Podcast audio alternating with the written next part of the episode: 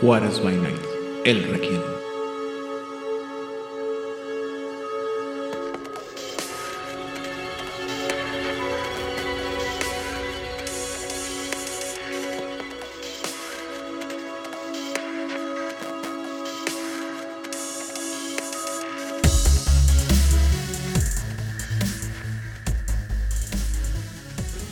Bienvenidos a una sesión más de El Requiem, aquí en Juárez by Night. No, esperen. Bienvenidos a la sesión final de El Requiem, aquí en Juárez by Night. Yo soy su anfitrión, Edan Rodríguez. Y efectivamente, esta noche, en la ejecución final de nuestro Requiem, que ha sido compuesto y compuesto, ah, interpretado y arreglado, estoy. ah, a ver, ¿cómo? Déjenme volver a hacer esto. Esta es la interpretación final de nuestro Requiem, que ha sido compuesto, interpretado y arreglado, primero que nada, por nuestro amigo de las tierras veracruzanas, el señor Itzamna. Muchas gracias, ha sido un gusto estar en esta danza macabra. Muy bien. Y Ujú. No, perdón, continúa, te interrumpí. muchas gracias, ha sido un gusto estar en esta danza macabra. Espero que lo hayan disfrutado tanto como nosotros hemos disfrutado haciéndolo. También estamos acompañados por nuestro productor ejecutivo desde las tierras tejanas, nuestro tirano local, Vlad. Hoy, Genji, hola gente. Ah, gracias por escucharnos y gracias por acompañarnos en, eh, en este vaivén que ha sido el Requiem, en donde hemos estado explorando todo el universo de las crónicas de tinieblas para jugar el universo como los monstruos que son los vampiros de la noche y cada episodio ha sido una nota diferente aún ah, formando la melodía que es la danza macabra y el requiem de nuestro programa. Muy bien. Y finalmente, pero no por eso menos importante, estamos acompañados por nuestra renu- renuente conquistadora de las tierras regimontanas y ocasional regente del área del DF y lugares circunvecinos, la señorita Odil Clio. Hola, muy buenas noches. Y les recuerdo que aquí siempre es de noche. Así es.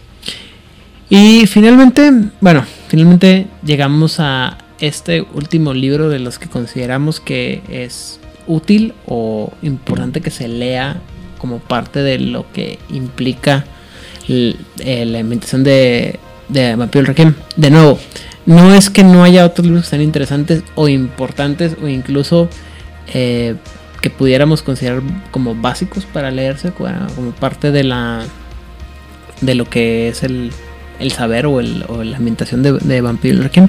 Más con, sin embargo, hay unos que son mucho más, eh, que contribuyen mucho más, ¿no? Y en este caso estamos hablando de un libro que lleva el título de un, bueno, un millar o mil noches, mil días de noche, ¿no? Que es un libro que está enfocado, primero que nada, a, cómo llevar crónicas o cómo llevar crónicas, personajes y en general cómo adaptar la ambientación del juego a personajes elders o personajes ancianos, perdón. Y antes de que yo me, vaya como hilo de media en por qué es importante este libro, las preguntas obligadas son: eh, Itzamna, ¿qué sabías? ¿Qué percepción tenías del juego, de este libro, perdón? O- o qué sabías antes de empezar a leerlo para esta Este es un libro que incluso desde antes que saliera yo lo esperaba con muchas ansias. Cuando yo empecé a narrar el Requiem, uno de los problemas que tenía es que mis jugadores me pedían esos puntitos de disciplinas de nivel 6 para arriba, ¿no? Lo cual nunca, no había, ¿no? Lo más cercano eran las devociones, entonces como que no se, no, no era lo mismo, ¿no? Entonces, yo, pero yo sí quería de repente tener la oportunidad de poder narrar una crónica donde ya los personajes llevaran muchísimo tiempo vivos. Siempre quise narrar una crónica que iniciara a lo mejor en Edad Oscura y que pudiera llegar a la este hasta la actualidad. Y pues no tenía la parte mecánica que me pudiera respaldar eso. Entonces era el libro que yo estaba esperando durante muchísimo tiempo. Cuando por fin lo anunciaron, yo dije, esto es de lo primero, que, esto lo tengo que leer en cuanto salga. Lo pude conseguir cuando salió y aunque no he tenido la oportunidad todavía de narrar esa crónica, puedo decir que a mí el libro no me decepcionó. Eh, voy a hacer spoilers, si bien no era lo que yo creía que iba a ser, me gustó mucho lo que trae. De hecho, o sea, no era lo que yo creía, pero sí era lo que yo quería. Entonces, la verdad es que este es, un libro que a mí me gustó mucho eh, y lo considero muy útil. Y si ustedes son como yo, que quiere, que les gusta el monchquinismo o que quieren narrar crónicas que duren muchísimo tiempo en, en el tiempo de juego, este libro sí lo considero esencial. Ok. Vlad. En esta ocasión, ah, cuando salió el libro y leí lo que era al respecto, ah, tenía muy bajas expectativas del libro y creo que voy a... La razón de ello es que ah, en este momento no puedo identificar exactamente, no recuerdo el nombre del libro equivalente en el universo de Libro Verde de la Mascarada. Mm, ah, ¿Me ayudan? No recuerdo cuál es el, el equivalente. A ese punto voy a llegar ahorita yo. ok, bueno. Mm, Me quedé. eh, lamentablemente eh, juzgué a este. Jugué a este. Juzgué a este libro con las ideas que me había quedado con el libro anterior. Y cuando salió y vi que, oh, esta es la guía para jugar eh, vampiros ancianos y poderosos. Para empezar, como el tipo de juegos que a mí me gustan y las, los temas que me gusta explorar son principalmente juegos de neonatos y de ancilla, no le presté atención. Y la verdad, no lo leí, no me llamó la atención y dije, oh, ya sé de qué va- se va a tratar. Leí el ah, back cover, leí el pequeño resumen y por eso no me llamó la atención. Y, ah, y les voy a contar al final cómo cambió mi, mi opinión. Muy bien. Odil. Me pasa lo mismo que hablar. Como a Requiem, yo siempre lo considero un juego más para neonatos y para ancilas. Eh, no consideraba necesario un suplemento o un libro para hablar de los antiguos o de los elders. Para mí no era necesario por lo mismo que dijo Black. La verdad es que este libro yo escuché que salió, pero no le presté atención.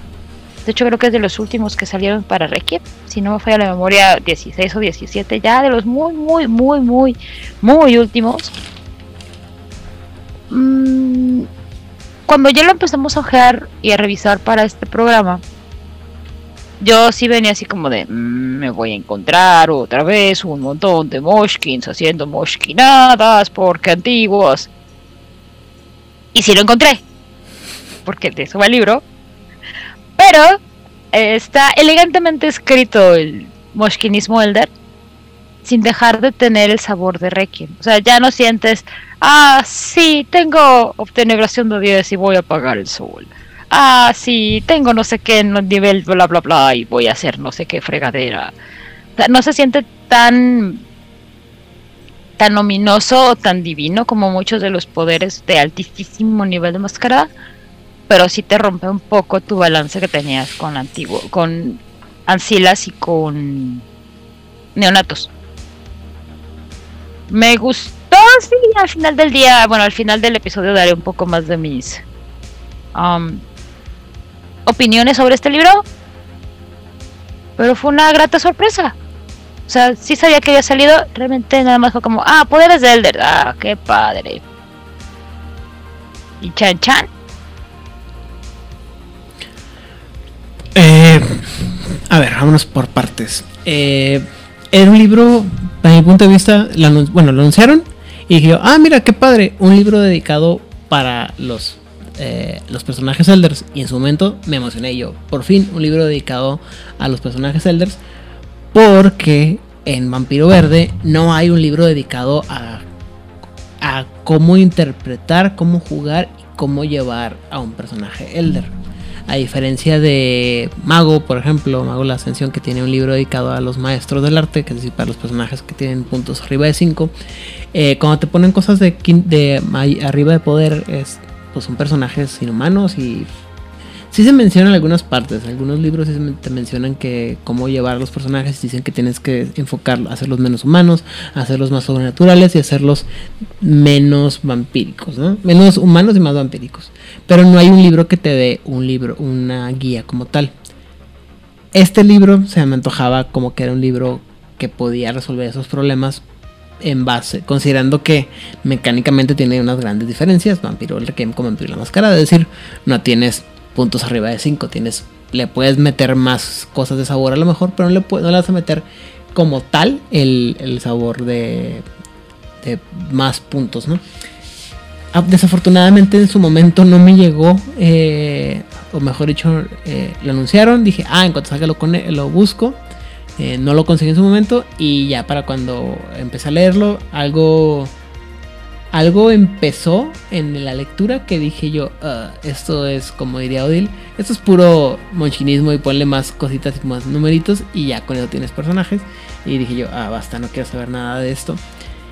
Pero ahora para esta revisión me di un poco más de tiempo de leerlo y dije yo, ah, mira, este libro es mucho mejor de lo que pensé que era el libro.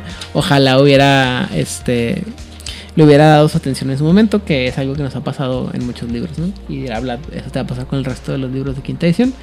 Gracias. Pero eso ya es aparte.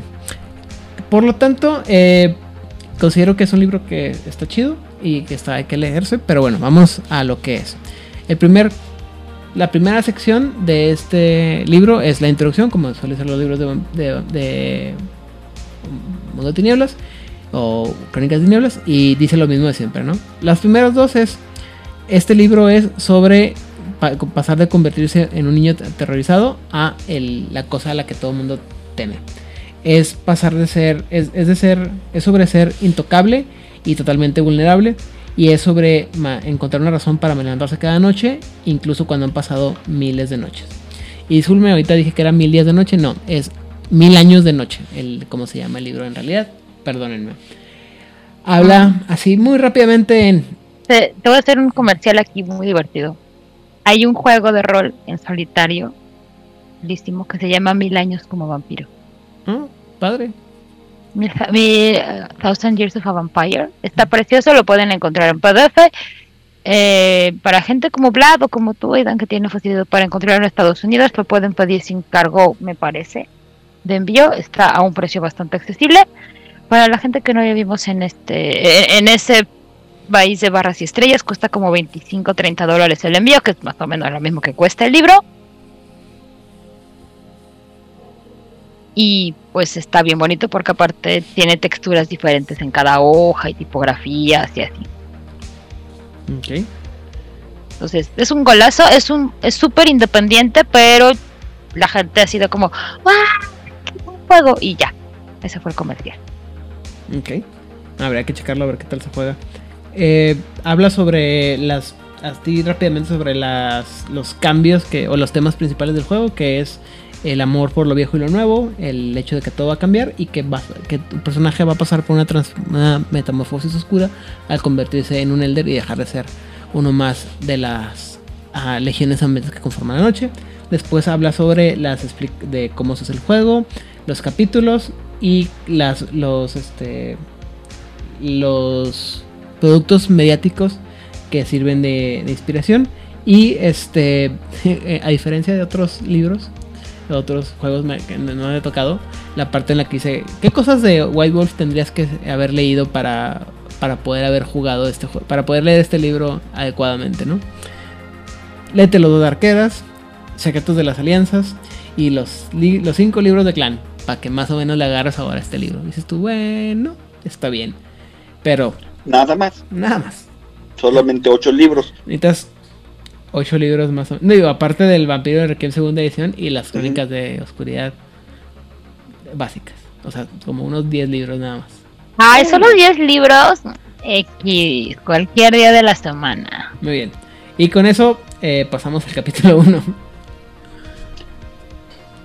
Ok, el capítulo 1 te enseña cómo crear una de estas monstruosidades que son los antiguos.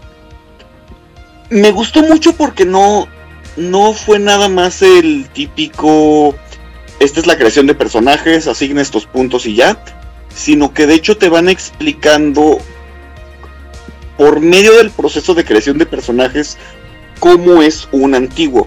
Entonces una de las cosas que me llamó mucho la atención es que cuando tú como jugador eh, vas a empezar una crónica de en donde vas a ser un antiguo, tu concepto no es del personaje ya, ya como antiguo.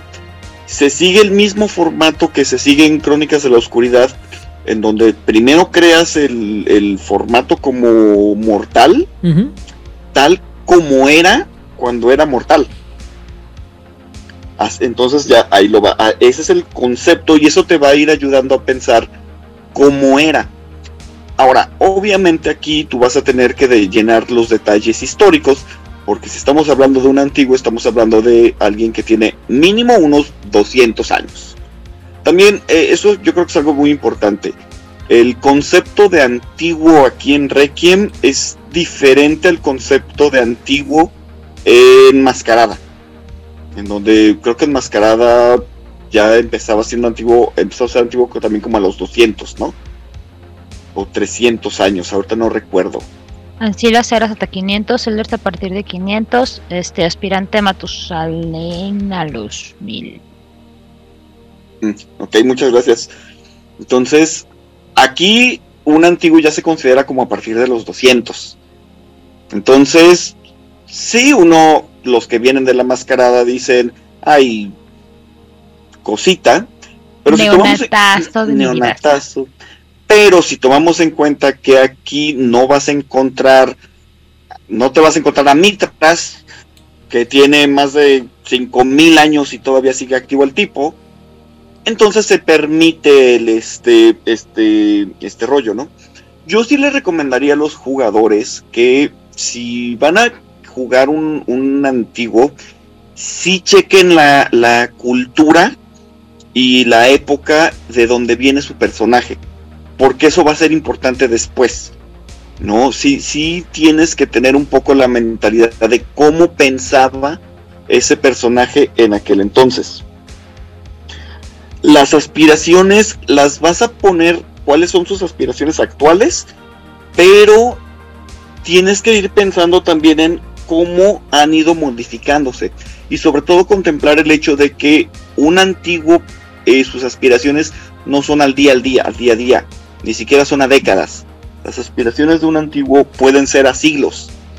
Entonces, sabes, y, y que además está pensado para un tipo de juego en donde además a lo mejor van a pasar 50 años en donde tu personaje va a estar en letargo.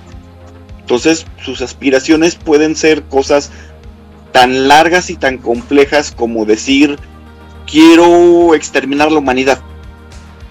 O quiero provocar, hacer un, eh, crear una sociedad nueva, nada más porque sí, ¿no? O incluso quiero recrear un clan extinto. Entonces, el, el juego te permite aspiraciones que un personaje normal del Requiem, pues no va a conseguir normalmente. Los atributos empiezan igual, las habilidades y especializaciones comienzan igual, de hecho no puedes superar el punto 5 en, esta fase. Y después de eso ya llegas al template de, vampiro, ¿no? Eh, la cuestión empieza, el- eliges a tu clan, que te dicen que bueno, el clan es lo más inmutable que tiene un antiguo. Todo lo demás puede ir cambiando con los milenios, pero su clan siempre va a ser el mismo. Las alianzas, lo que te dice es que realmente los antiguos ya piensan las alianzas de una forma muy distinta, ya porque ya no las necesitan. Se supone que son seres tan poderosos y ya no es como el personaje tradicional de Requiem que puede necesitar a la alianza para sobrevivir o para obtener sus objetivos. el antiguo ya pertenece a la alianza o por realmente una verdadera convicción o porque está jugando con ella, ¿no? Incluso muchos antiguos realmente ya ni es, son miembros de la alianza porque pues ahí se quedaron, ¿no? Incluso pueden que se hayan cambiado de alianzas, o sea, a lo mejor iniciaron en el círculo de la bruja, pero lo abandonaron hace unos 800 años porque dijeron, no, creo que los cartianos tienen razón. Y estuvieron 100 años en los cartianos y, se dieron cuenta que eran unos inútiles. Y dijeron, no, ahora me voy al Lordo Dracul porque pues, se ven divertidos. ¿no? Entonces el juego te, permite ya llegar a ese, este, a ese nivel. Nos, nos presentan algunos arquetipos como ejemplos. Y de ahí nos hablan de las piedras angulares. Obviamente las piedras angulares de un antiguo ya están muertas. Entonces tiene que tener piedras angulares actuales y te manejan algo que me parece muy interesante, que es eh, la piedra angular desvanecida. Tus piedras angulares van a ser algo, van a ser una persona o algo que le recuerde a sus piedras angulares de cuando él estaba vivo. Entonces, por ejemplo, puede decir es que eh, su piedra angular es una persona que se parece a un amante que él tuvo hace 800 años, lean Drácula, Mina Harker. Ese es el ejemplo perfecto. Y tienes una cosa que son los anacronismos, que son cosas precisamente que le recuerdan a su pasado mortal. ¿No? Puede ser ropa, puede ser escribir una carta a mano, en la caligrafía de aquel entonces, eh, cualquier cosa cualquier tipo de objeto o acción de aquel entonces va a funcionar como un anacronismo y el hacerlo le va a permitir recuperar un puntito de fuerza de voluntad. Entonces, esto está muy padre porque le te da una recompensa por recrear esta parte del personaje que todavía se remontan mucho hacia su pasado. De ahí las disciplinas empiezas con tres puntos, pero tienes la ventaja de el tercer punto metérselo ya sea a Croak, a Hechicería Tebana o a los Misterios del Dragón, que aquí lo pusieron como Misterios del Dragón, no como las espirales. Para, para reflejar el hecho de que en su larga vida pudo haber pertenecido en algún momento a una de esas alianzas eh, empiezas con 5 puntos de potencia de sangre y puedes mejorarlos con los eh, freebies que se te van a dar. Entonces, teóricamente puedes empezar con un antiguo de potencia de sangre de 7 sin ningún problema. Y de hecho, haciendo mis cuentas, dependiendo de la edad, sí podrías llegar a empezar el juego con un potencia de sangre nivel 10. Si juegas bien tus cartas, sí puedes empezar con potencia de sangre nivel 10. Hola Pepe. No sabía que habías venido a grabar con nosotros el día de hoy. Y no es muy los Moshkin. Poder de los Moshkins de Jalapa. A mí, en forma de Elder con potencia de sangre 10. En forma de hombre lobo rango 7. Son de universos diferentes, cállate. Eh, la humanidad es un tema bien interesante porque empiezas con humanidad de 3. Entonces, eh, sí, estás a nada de perder personaje. Oye, pero recuerda en los en los libros pasados habíamos hablado de que muchos de estos vampiros con humanidad tan chiquita eh, empezaban a desarrollar como su propia como ética y su propia moralidad muy entre comillas como emulando suavemente a los caminos de iluminación, sin ser caminos de iluminación, porque esas cosas no pasan aquí. Eso no hacemos aquí, joven. Me hubiera encantado que eso lo metieran, pero no lo hicieron. Y entiendo el por qué. Eh, se está pensando en que esto es para que sea jugable. Él te va a dar demasiado poder. el sistema te va a dar demasiado poder entonces tienes que poner un balance. no le puedes poner el balance en disciplinas, no le puedes poner el balance en potencia de sangre, entonces se lo pones en la humanidad.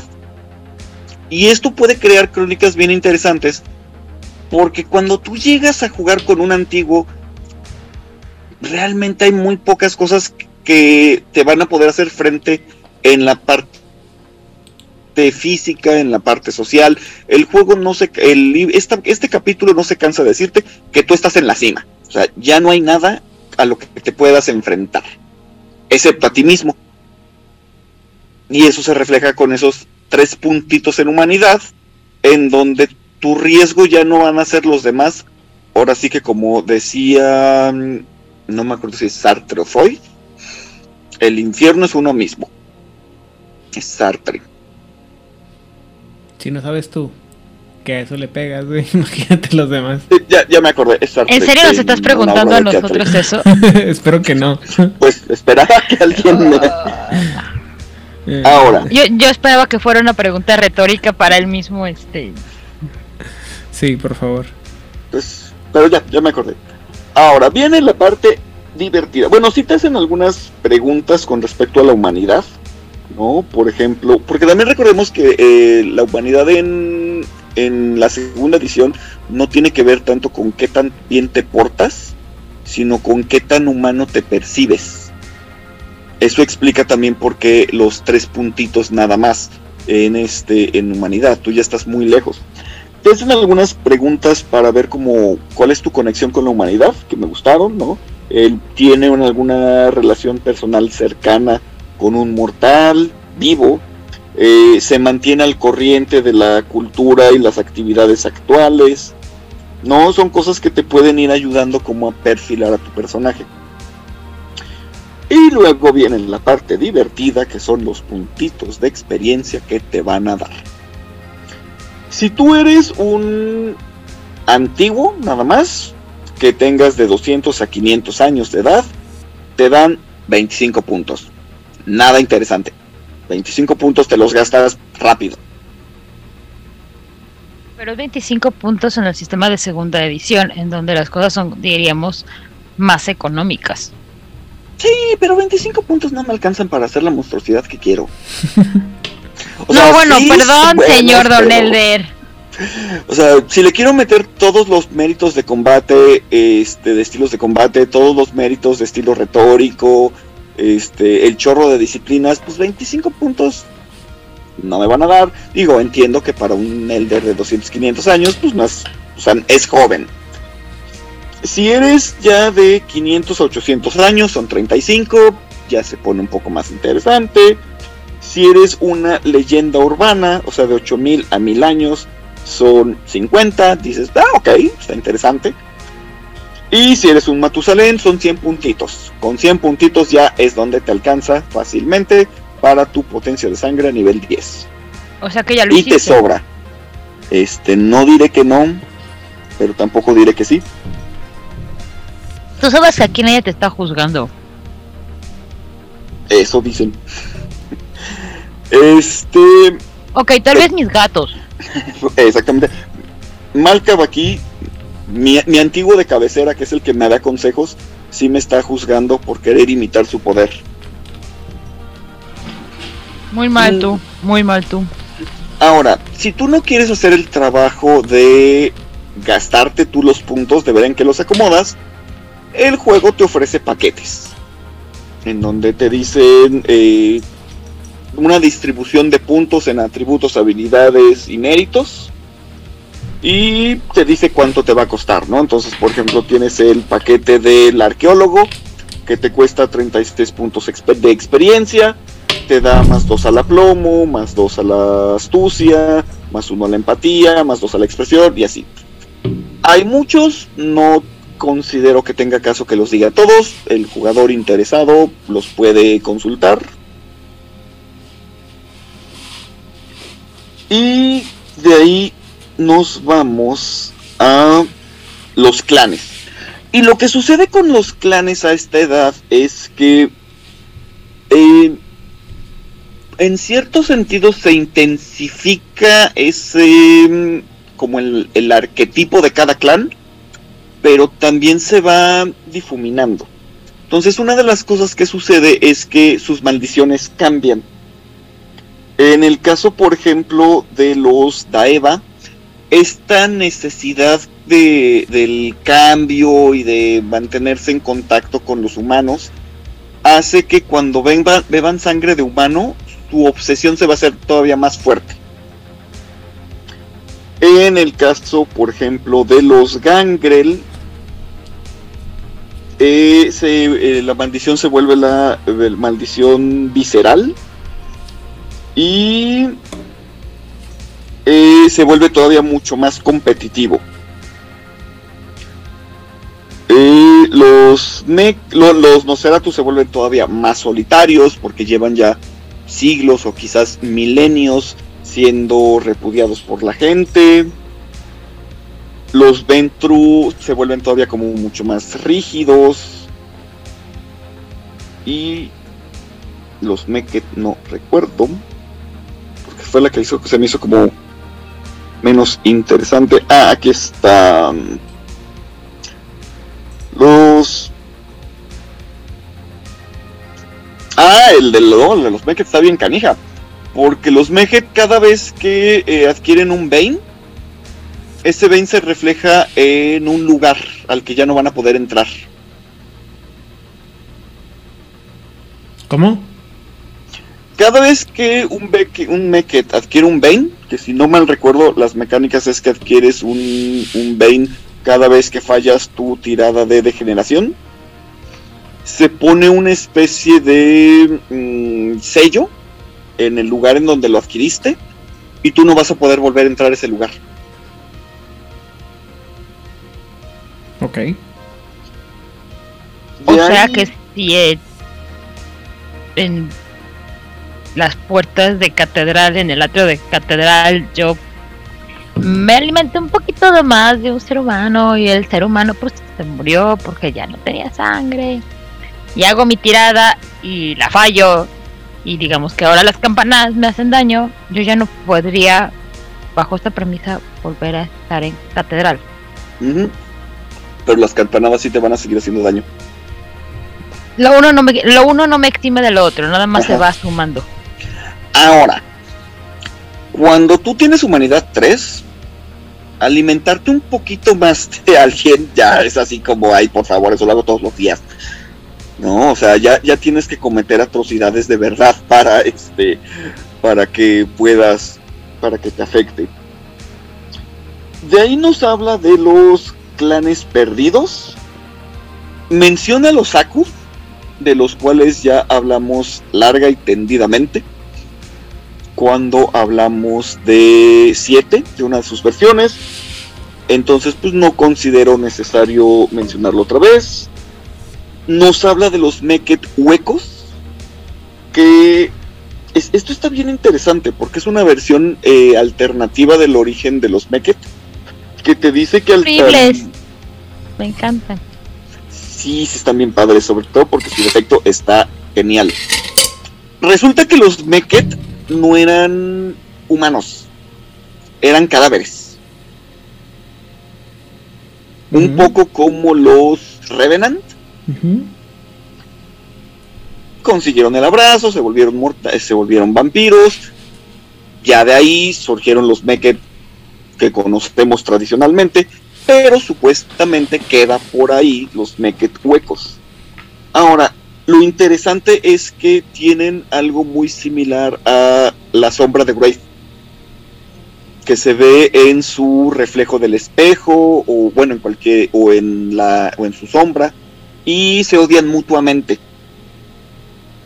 Entonces constantemente su, su sombra, su hound, lo, lo va a estar acosando para este hacerlo sufrir porque sí.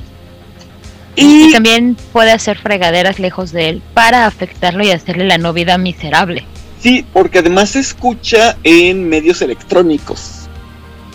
Entonces, si tienes por ahí el celular, puede hablar por el celular a otras personas. E- Estas yo, yo la verdad es que de los clanes prohibidos, perdidos, no había visto uno que me llamara mucho la atención hasta que vi estos. Estos yo dije, yo quiero el drama de estarme peleando con mi sombra cada rato. Ok. Están. Además eres más fácilmente olvidable.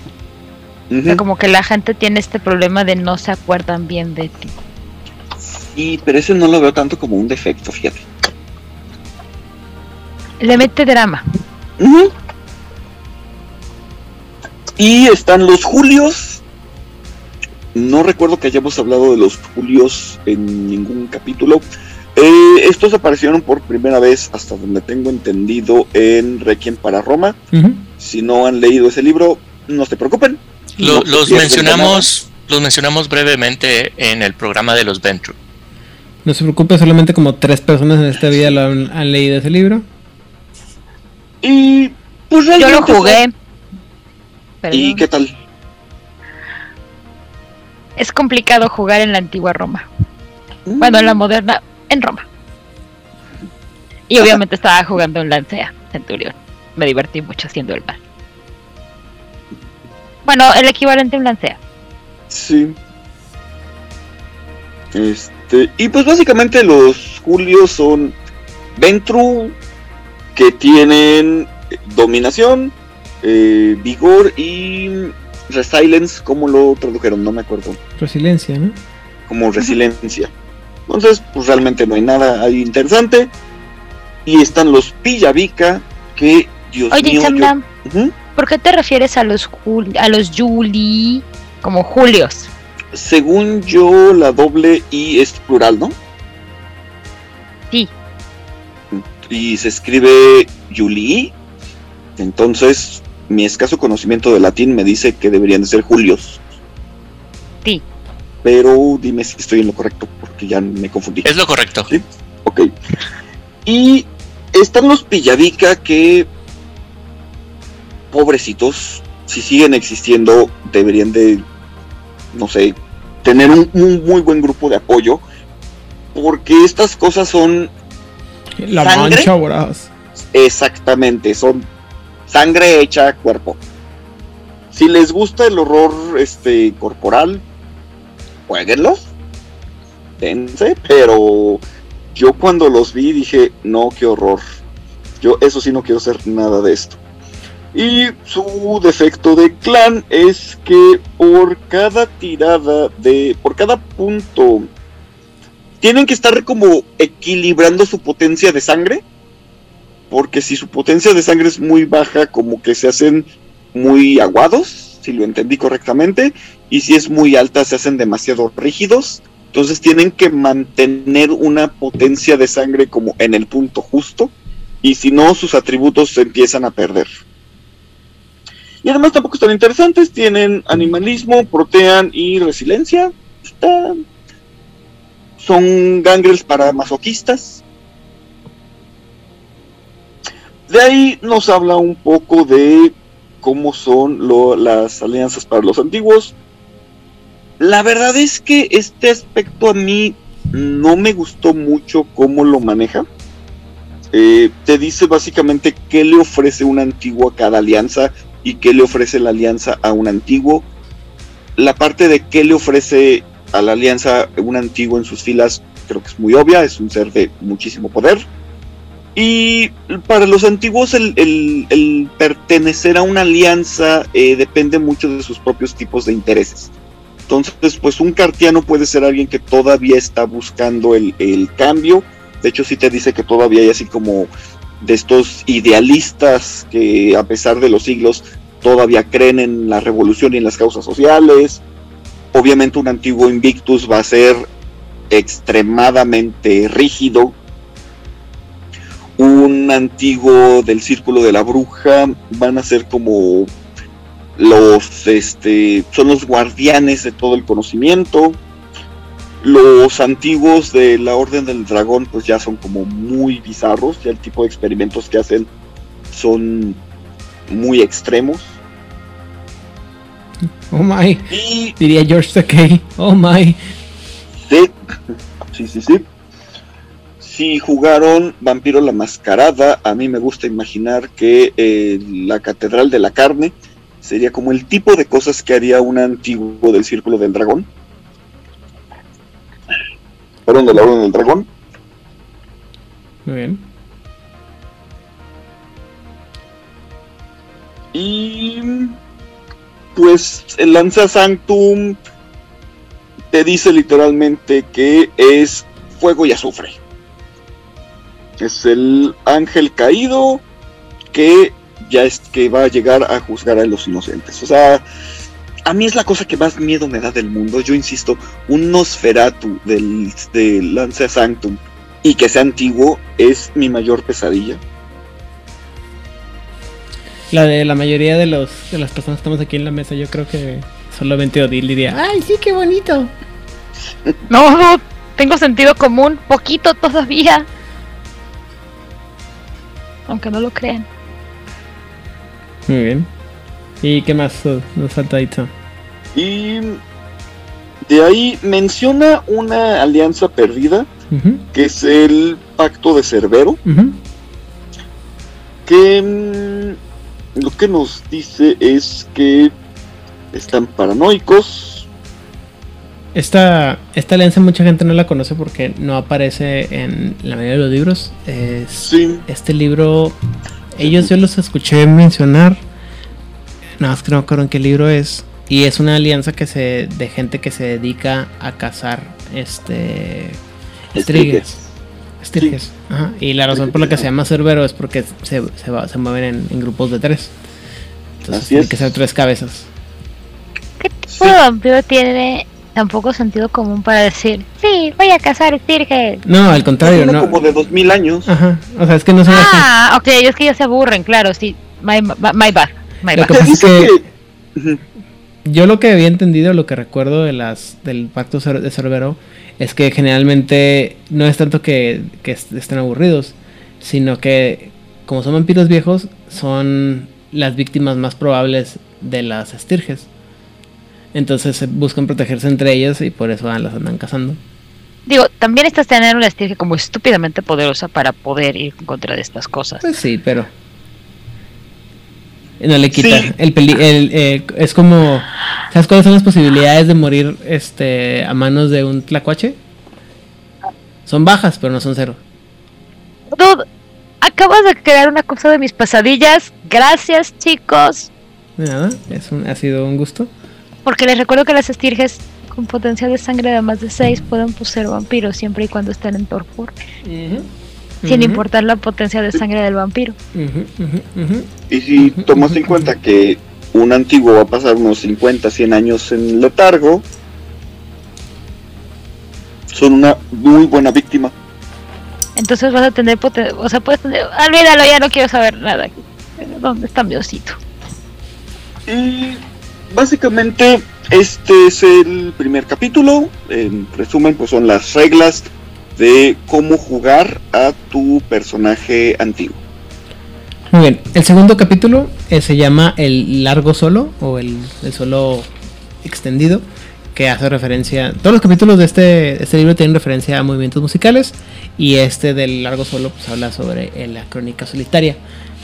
Técnicamente se supone que cu- cuando, estás, cuando eres un- una crónica de elders o un anciano, pues tendrías que estar enfocado en trabajar tú solo porque ya eres una criatura que está alienada y muy probablemente ya no tengas eh, pares con los cuales llevarte. Sin embargo, llevar una crónica así es pesado y muchas veces aburrido a menos que tengas una historia muy padre que, que ¿cómo se llama? Contar. Entonces, este capítulo se enfoca en cómo llevar este tipo de crónicas. Primero que nada, hablando del concepto de la trascendencia de la historia en la que se manejan dos conceptos. Cómo es que el vampiro cambia a través del tiempo y cómo es que el vampiro cambia al tiempo o afecta a la humanidad durante el tiempo. Entonces, esos dos aspectos van desde el, el cambio de mentalidad, de vestimenta, de cómo se puede relacionar a un vampiro, pero también qué cosas hace el vampiro para mantenerse ocupado a través del tiempo. Como mencionaba ahorita Itzana, pues a lo mejor de repente se levanta y dice, ah, pues quiero revivir un clan viejo, o acabar con la humanidad, o apagar el sol, o alguno de esos sueños de villano de mente de caricatura que puede hacer. Y luego eh, hay una sección que se llama Regresar el reloj, en el que cuenta el, el ¿cómo se llama? El, el pasado solitario del el pasado de tu vampiro como un vehículo de narración para que los personajes conozcan, los jugadores conozcan la historia de tu personaje, en la que si tienes un personaje muy largo, que tiene muchos años, perdón, puedes usar el pasado eh, momentos históricos como crónicas para que lo, se vaya contando la historia del personaje.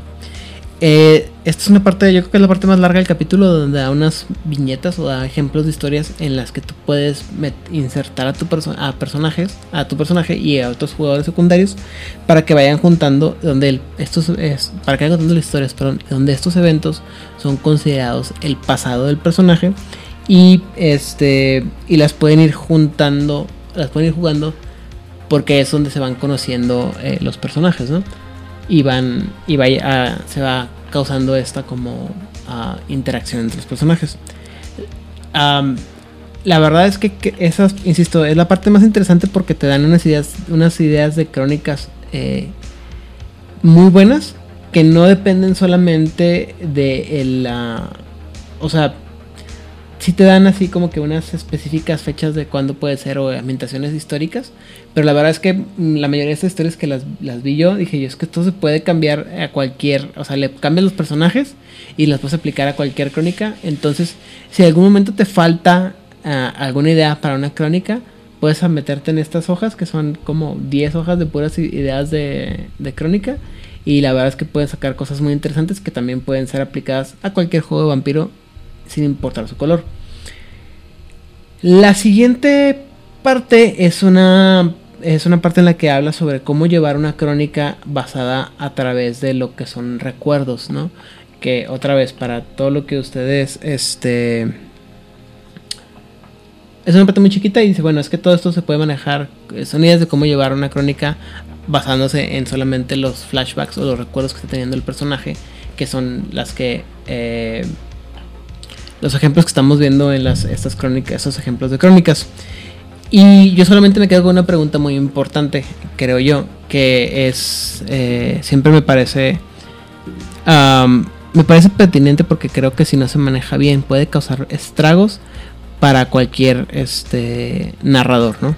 Y la pregunta básica es, ¿cómo le estás contando una historia en la que estás hablando solamente o bueno, estás hablando, toda tu crónica está basada alrededor de recuerdos, donde tu personaje es inmortal y donde el último punto de la historia es el tiempo moderno, pues sabes que tu personaje sobrevive, ¿no? Entonces eso le quita mucho miedo a muchas, a muchas de las experiencias que puedes tener, porque pues al final tú como jugador ya sabes que sobrevivió, ¿no? Y ya sabemos que los jugadores tienen esa bonita tendencia a meta jugar en la que pues si ya sé que no va a morir, pues no no le entro todo sin miedo, ¿no? ¿Sabes cómo puedes arreglar eso, narrador? ¿Cómo? Es muy fácil. Estamos en la Tierra 47. ¿Y qué crees? Aquí sí te puedes morir. Porque nosotros jugamos con tu personaje viejo en la Tierra 77. Mm, yo soy más de la. A mí lo que se me ocurrió. O sea, no, no, me, no estoy de acuerdo, no estoy de acuerdo con tu historia. Siempre. Universos paralelos siempre será para mí algo bonito. Pero mi idea particular es que siempre puedes darle el twist, ¿no? De que al final la historia que está contando la está contando un diablerista o un impostor. Dime, Itzana. Esa me gustó. A mí se me había ocurrido otra en donde haces la consecuencia de lo que le sucedió. O sea, por ejemplo, si el personaje eh, murió digamos, en la Edad Media, ¿no? Tú haces la consecuencia de esa muerte en la época actual. de repente le dices al, personaje, ¿no? Ah, sí, tú le estabas contando esta historia a fulanito y de repente tocan a tu puerta, ¿no? Y entra alguien y es el tatara, tatara, tatara nieto de aquella persona que mataste y ni siquiera le vas a dar chance de reaccionar porque el combate ya lo perdió, ¿no? Y llega, te, te clava una estaca en el corazón y te saca este a que saludes al sol. Esta fue, por ejemplo, la, es la idea que a mí se me ocurrió, pero me gustó mucho la tuya de la diablerización. Es que eh, digo, no, voy a reclamar en ningún momento a decir que soy una persona original. Esto lo he visto en alguna serie en la que cuentan toda la historia, toda la historia y el, así como que, oye, pero esta, esta historia, en una película, perdón, esta historia no tiene sentido. ¿Por qué? Pues porque la historia dice que el, la historia, el personaje, el héroe, y tú, el, eres el héroe, se murió. Ah, no, yo no te dije que yo era el héroe. Yo solamente me digo, llevo el mismo nombre. o me hago pasar. O sea, te das cuenta Hay otra muy buena. Es. Hay una disciplina de una línea de sangre dentro que se dedica a arreglar los pensamientos de otros. Mm, Es como, ah, sí, no te preocupes, yo aquí te guardo tu recuerdo, yo te lo guardo, no te preocupes, yo sí me acuerdo, mm, porque tú te tienes que ir a dormir, claro. yo te guardo tu recuerdo, cuando despiertes, te lo doy. La teoría es que sí se los regresan, el problema es que los guardan en, no tienen un pensadero como Harry Potter de, bueno, voy a echar aquí el recuerdo de este, lo guardan en su cabecita, entonces se les puede ir la cabra al monte y de pronto pues no están diablarizando, o sea, no van a tener venitas negras, but Algo cercano. Muy bien. Y eso es todo lo que ocupa el capítulo 2. Entonces, seguiría el capítulo 3. Bueno, pues en el capítulo 3 hablamos de las cosas interesantes para muchos. La verdad es que cuando este, estábamos escogiendo los capítulos, me vi lenta y básicamente este fue el que quedó para mí. Porque todo el mundo escogió primero y dije, mmm, te diste lenta, Udi, lenta, lenta. Pero está muy bueno. O sea, ¿de qué habla este bonito, este bonito capítulo? Básicamente, eh, ya es un poquito más el sis- Nos metemos un poquito más a los puntos sin entrar en detalles. Eso es lo más rico de esto. Lo primero es que te da una explicación muy de rápido de qué pasa cuando tú tienes, primero que nada, atributos que sobrepasarían el 5. Y cómo se interpretarían. O sea, si tienes inteligencia 5, todos te parecen terriblemente aburridos. Es como de, ay, tengo que hacerme estúpido para poder seguir la plática de esta gente. Si tienes astucia de más de 5, es como de, ah, todo esto es perfectamente predecible. Yo sabía que esto iba a suceder desde hace como 300 años, pero no, no, no, no, no, no, sí me escuchaste, yo no dije nada. Y así, básicamente es como vamos a jugar a, pues, a ser el Almighty y el cielo es el límite, porque todo funciona muy diferente en tu cabeza o en tu cuerpo o en tu percepción. No te complicas, solamente hazlo OP y ya. Luego viene la eh, cómo manejas las habilidades. Te tienen dos opciones.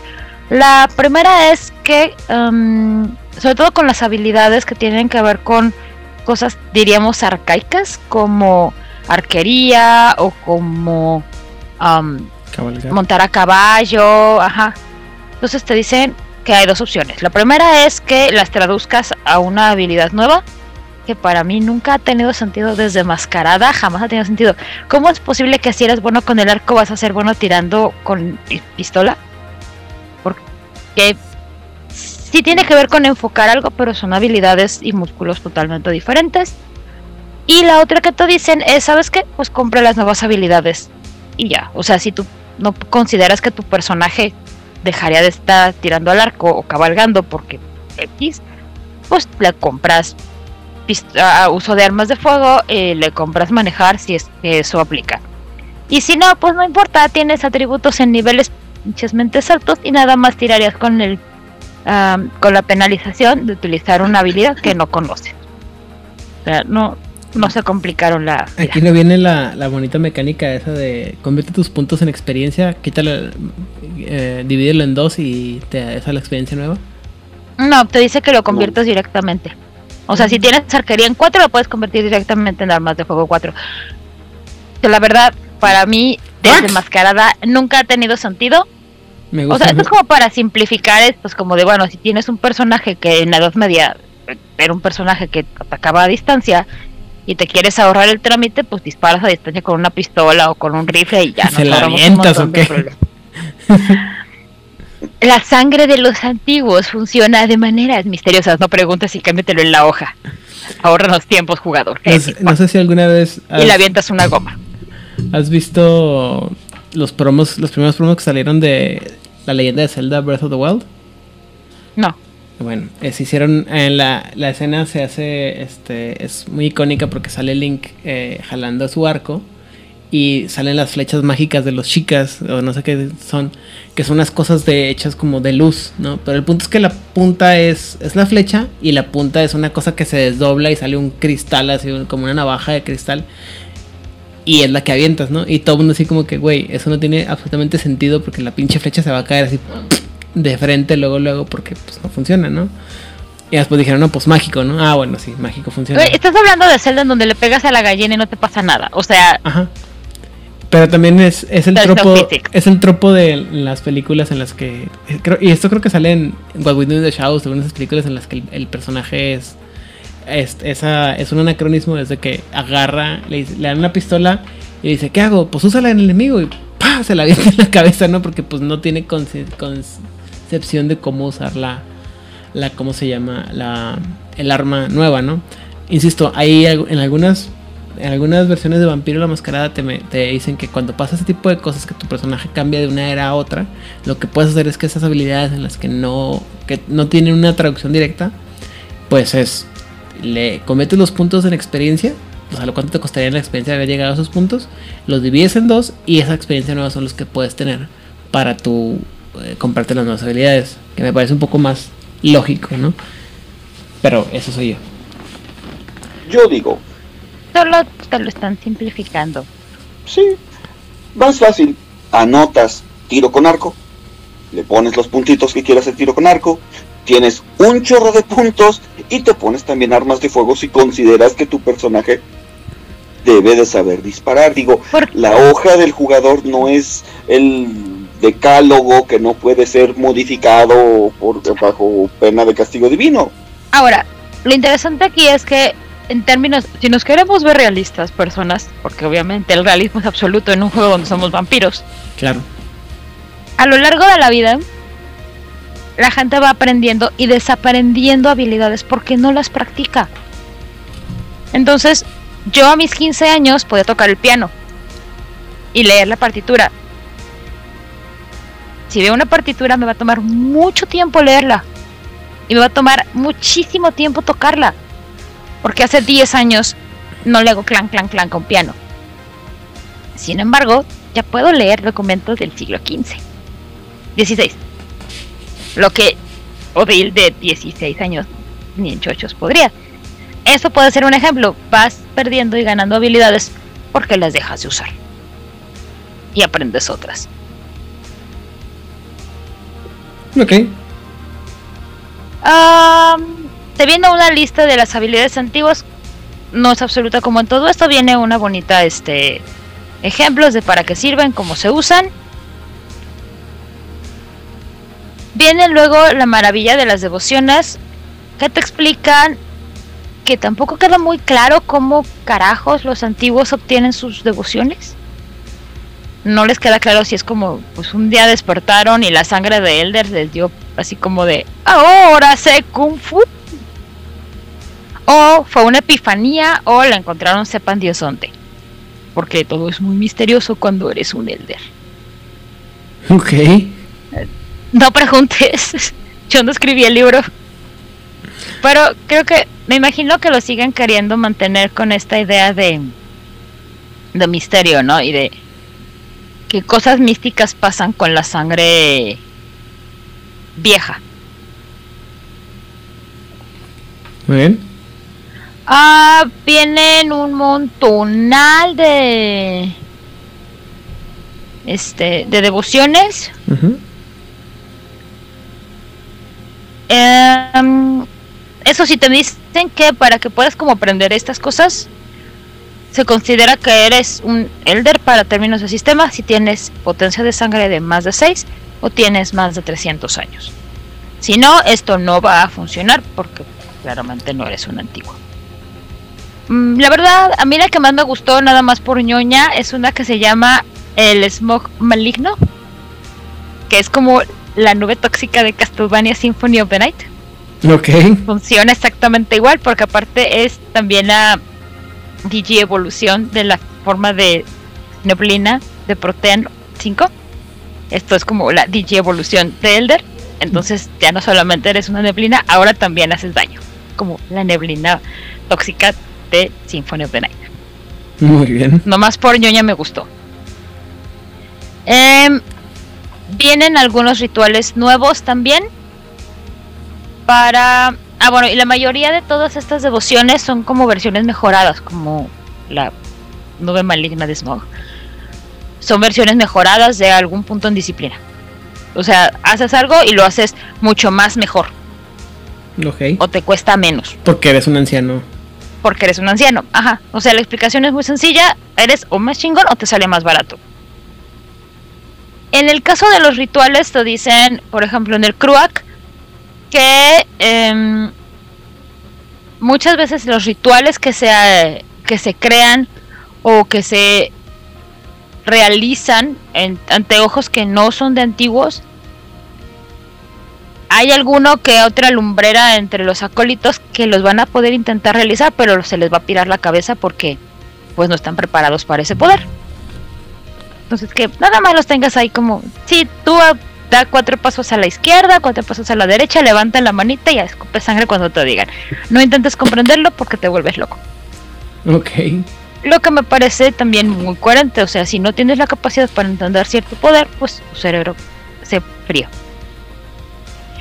Uno de los uh, rituales nuevos que viene de Kruak, vienen tres. El que me gustó es uno que se llama la maldición de Widion, que es un ritual de nivel 5. Necesitas 10 éxitos para poder lograrlo. Ah, otra cosa importante, para poder hacer rituales de Kruak o milagros de hechicería tebana te cuestan el doble de lo que te costarían cuando eras. Oh, bueno, de esto, o sea, de estos niveles de Elder. O sea, te costarían dos puntos de sangre o te costarían dos puntos de willpower activarlos, porque son muy poderosos. Entonces, la maldición de Wyden. Uh, necesitas 10 puntos de 10 éxitos para lograrlo. ¿Y qué es lo que haces? Vas a empapar la tierra con, vi con vitae sacrificada. O sea, tienes que necesitar un montón de gente que sacrificar. Uh, y empadurar la tierra, pero empaparla. empaparla, güey. Así, empaparla. Y esta sangre pues se va a ir filtrando y va a llegar a las raíces de las plantas y seres vivos que anden por ahí. Y obviamente eso va a hacer que se enojen. Porque, no mames, guacala, qué asco. La neta. Sí, fuchillo, no sé dónde ha estado este acolito. Esta voluntad va a animar a todos los árboles y otras plantas grandes en un radio igual a la potencia de san potencia del ritual de las yardas o metros. Ok. Creo que nos conviene más los metros, ¿verdad, caballero? Siempre nos convence más, nos conviene los metros. Bien. Incitándolos a atacar a cualquiera que se ponga a su alcance. El uso de plantas animadas. Las plantas utilizan la, poten la pool de potencia de sangre del vampiro para todas sus reservas de daño, de dados. O sea, tu planta empieza con al menos 6 en sus tiradas de dados. Bueno, 6 de pool de dados. Tienen una modifica un bonificador de 1 al golpe. No tienen eh, fuerza de voluntad. Y, en, y para términos de ataque, bueno, de resistencia se les considera objetos inanimados con durabilidad de 2. Para la regla de durabilidad pueden revisar el libro azulito de Crónicas de Tinieblas. Um, su reserva de sangre es igual a la que haya sido sacrificada. Y puede gastar un punto de esta vitae por turno para curar daño en su estructura dos puntos de vitae para un daño en su estructura. Y esta maldición dura hasta que amanece. O sea, le vas a aplicar un este unión de la naturaleza de el caballero de Asgard. De Alberich de, Me de Megres del Alberich, de exactamente. Mal, es un ñoñazo, güey. Eres solito, solo tú, el único. Sí. Muy bien. De la hechicería tabana hay una que se llama Maldición del Aislamiento. Es un ritual de nivel 4. Necesitas 15 éxitos para lograr este ritual. Tiene una tirada encontrada de, res de Resolve más potencia de sangre del vástago cuya piedra angular vayas a usar para este ritual. ¿Qué pasó, Itzamna? Eso sí suena demasiado malvado incluso para mí. Espérate. Am, ¿Qué es lo que vas a sacrificar? Les recuerdo que para poder hacer algo de un milagro tienes que hacer un sacramento, un sacrificio, romper algo. En este caso es cualquier arma blanca, no tiene mayor ciencia. ¿De qué va esto? El ritualista va a cortar los lazos entre un sujeto y un vampiro, maldiciendo a sus compañeros vástagos a la soledad y el dolor. El sujeto debe de ser una piedra angular para el personaje vampiro. Y esta piedra angular debe estar presente en el ritual. Chicos, me encantaría que vieran la cara que tienen Itzamna y Vlad de... ¿Qué chingos? Y, y ya eran así de... ¿Por qué está pasando esto? Pues bien, tienes a tu piedra angular en el ritual, le van a hacer una fregadera. Si el ritual tiene éxito, 15 éxitos, por favor. La víctima del vampiro pierde, su piedra angular y sufre todos los efectos habituales de lo mismo. Mientras que el ritualista gana al sujeto como una nueva piedra angular. Inmediatamente a su nivel actual de humanidad. Olviden lo que dije previamente. Sí quiero ese ritual. Esta, esta intimidad robada se desvanece después de siete noches, a menos que el jugador de ritualista compre un punto de mérito de piedra angular. Am- para mantenerlo, o sea, yo hice el ritual y si compro el mérito ya me quedé con su piedra angular. El vampiro que parió su piedra angular en este ritual debe comenzar de nuevo si quiere reavivar la relación después de que termine el ritual. Yo creo que después de que vieron, la persona vio la realización de ese ritual, no creo que le queden muchas ganas de regresar. Pero es un ritual muy tranquilo, solo tienes que romper una arma blanca. Mm, eh, Sí, cierto. Muy bien. ¿Les gustó? Sí. Mucho. Sí, yo sabía que cuando lo leí dije, ay, me encanta. También habla de qué onda con los vampiros de la Ordo Dracul, un poco lo que decía Itzamna al principio, de, ah, sí, ahí andamos como las alianzas como que medio pueden servirnos para algo. Y en el caso de la Ordo, eh, te dice que la mayor parte de los elders que se quedan en la Ordo ya pasaron por todas las puestos tanto políticos como académicos, ya están mucho más allá de todo eso, pero no significa que se alejan de la orden o del resto de los vampiros, no porque sean buenas personas o les agrade realmente su compañía, sino porque necesitan sujetos de estudio. Y consideran que los de la Ordo son los únicos con los que a veces pueden tener una conversación medianamente inteligente. Ok. Pues son los únicos que van a entenderles. Y am, viene un tipo de escama eh, espiral nova que se llama las eh, espirales o escamas de la quintesencia. Que básicamente es que te vas como a fusionar o no fusionar, te vas a, vas a tener un nivel de empatía y de entendimiento muy grande con un territorio en el que tú estés viviendo, hayas vivido al menos un, un año. No significa que tenga que ser ininterrumpidamente, pero tú tienes, o el, bueno, el personaje tiene que considerarlo su hogar. Y tiene que haber pasado la mayor parte de este año en esa tierra te viene una serie de niveles y te vienen los ritualitos que tienen como pegados a a esa nueva escama. Yo les voy a decir uno de los podercitos que hace, porque también dije, está horrible, me encanta, que espanto. El podercito se llama codependencia. ¿Qué es lo que hace esta cosa? El dragón debe reunir un número propio de...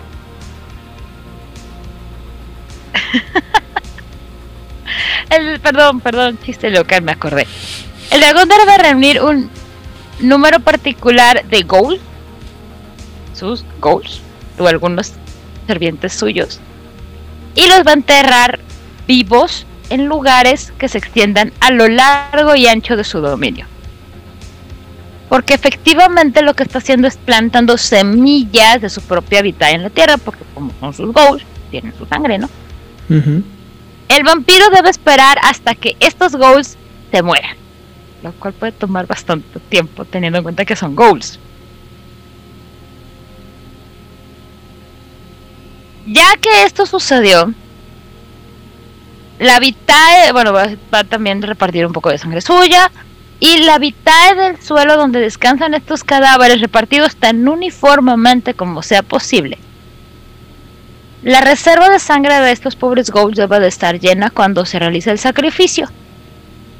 Cuanto más grande es el dominio, más ghouls se necesitan. Debe enterrar 5 ghouls si su dominio es de el tamaño de un pueblo o una ciudad pequeña o solo es un distrito en una ciudad muy grande. 10 si es una ciudad de tamaño mediano 15 para una gran ciudad o una ciudad más pequeña, más sus suburbios. Y para una metrópoli altamente densamente poblada como Tokio o la Ciudad de México o Nueva York, necesitas unos 20. Son 20 goals, gente. No son 20 humanos, son 20 goals. Recordemos la cantidad de willpower que se necesita para que hayas hecho 20 goals, porque tienes que gastar un punto de willpower para formar el vínculo de manera efectiva, más la humanidad que potencialmente puedes perder. O sea, sale caro. Ya que, ya que sembraste tus 800 goals y ya que se murieron, ¿qué es lo que va a pasar? Para el próximo año, la personalidad del dominio va a reflejar la va a ser reflejo de la personalidad del vampiro. Va a ser como un avatar del vampiro. Sus horas activas eh, son más nocturnas.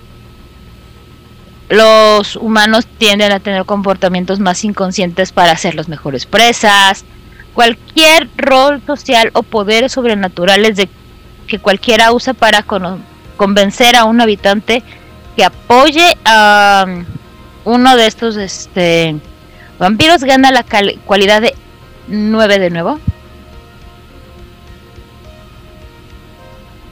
Incluso si quien está haciendo la labor de convencimiento no sabe para quién está trabajando. Ok.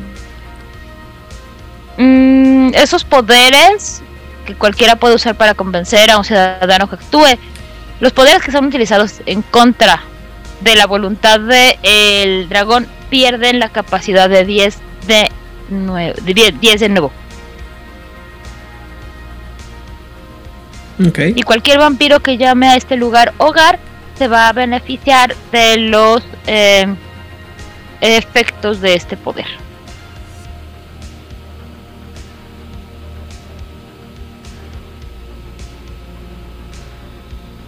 Está horrible, lo quiero. Por la parte de sacrificar no sé cuántos ghouls. Sí. Y, y es que estaba pensando, o sea, sí, ok, necesitas mucha fuerza de voluntad. Pero mm, si armaste bien a tu Elder, ya podrías tener chance unos 20 puntos. Porque como se calcula sumando a plomo más compostura, y puedes llevarlas a, ya hasta nivel 10, sí podrías tener unos 20 puntitos de willpower. Entonces, sí, me gusta, me gusta. Porque aparte no es un willpower permanente, es un willpower este, Temporal. temporal. Ujú. Sí, pues eres un antiguo, tienes paciencia, no lo vas a hacer todo en una sola noche. En este momento tienes más tiempo que vida. O no vida. Y luego viene una larga, larga lista de, de méritos.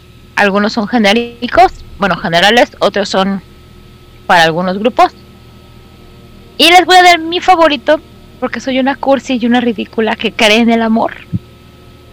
Y se llama Casados de por la Sangre. Es un mérito de nivel 1. Y hace básicamente eso. Te vas a casar con tu amor de toda la vida, vampiro. Ay, qué Tan lo vas a amar, tan te vas a casar por, digamos, amor verdadero o lo más cercano que pueda ser es entre vampiros. Que se va a convertir en tu piedra de. Este, piedra angular. Mm, eso sí.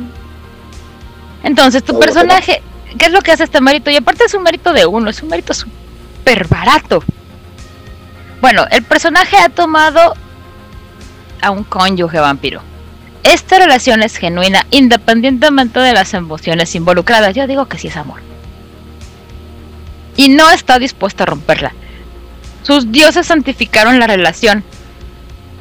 Ama genuinamente a su pareja o el matrimonio se firma a través de un vínculo, que para términos prácticos es como amor verdadero. Medio corrompido y torcido, pero un vergatazo, ¿no?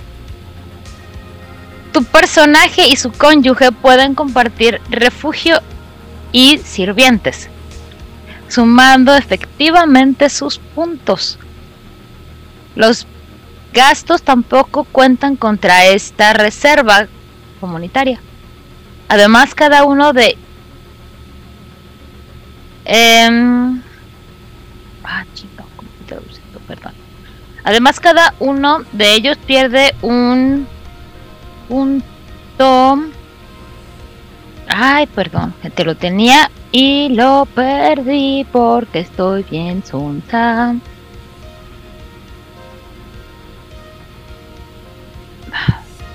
Denme un segundo, pero si quieren en lo que yo lo encuentre para no dejar silencio a, a ¿qué opinan de, de este bonito mérito de amor?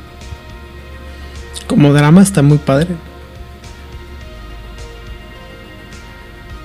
¿No? Pero como diría a Rocío Durcal, tal vez no es amor, simplemente es que la costumbre. Allá, cada vez que uno de los miembros de este matrimonio pierde un punto de estatus, el otro cónyuge pierde un punto de estatus. ¿Por qué? Porque a la sociedad nocturna le encanta el cotilleo. O sea, ¿qué, qué es el cotilleo, perdón? Chisme. Ah, ok, perdón. La vida en palacio es muy aburrida, tenemos que inventarnos drama. Muy bien. Nomás quería clarificar.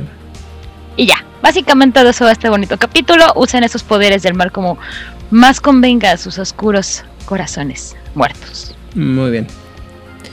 Capítulo 4. En el capítulo 4, eh, titulado Dime con quién andas y te diré quién eres, eh, exploramos cuáles son, cuáles van a ser los acompañantes o los individuos alrededor de este antiguo. Ah, la parte importante obviamente van a ser las piedras angulares que, ya hemos mencionado y ah, también nos, nos presenta ideas de qué tipo de mortales, qué tipo de goals, qué tipo de revenants y otros vampiros pueden estar alrededor de tu personaje que es un antiguo. Ah, por ejemplo, eh, hablando de mortales, si, si el antiguo eh, tiene, conoce a un mortal con el cual tiene una relación de la cual no obtiene ningún beneficio y por azares del destino conoce a un mortal que genuinamente le hace reír, que genuinamente le hace sentir afecto o de alguna otra manera le recuerda a esta humanidad. Pero esto es muy importante. No debes de tener ningún beneficio de tener una relación con este mortal. Entonces, y solo entonces, este mortal se convierte en tu nueva piedra angular.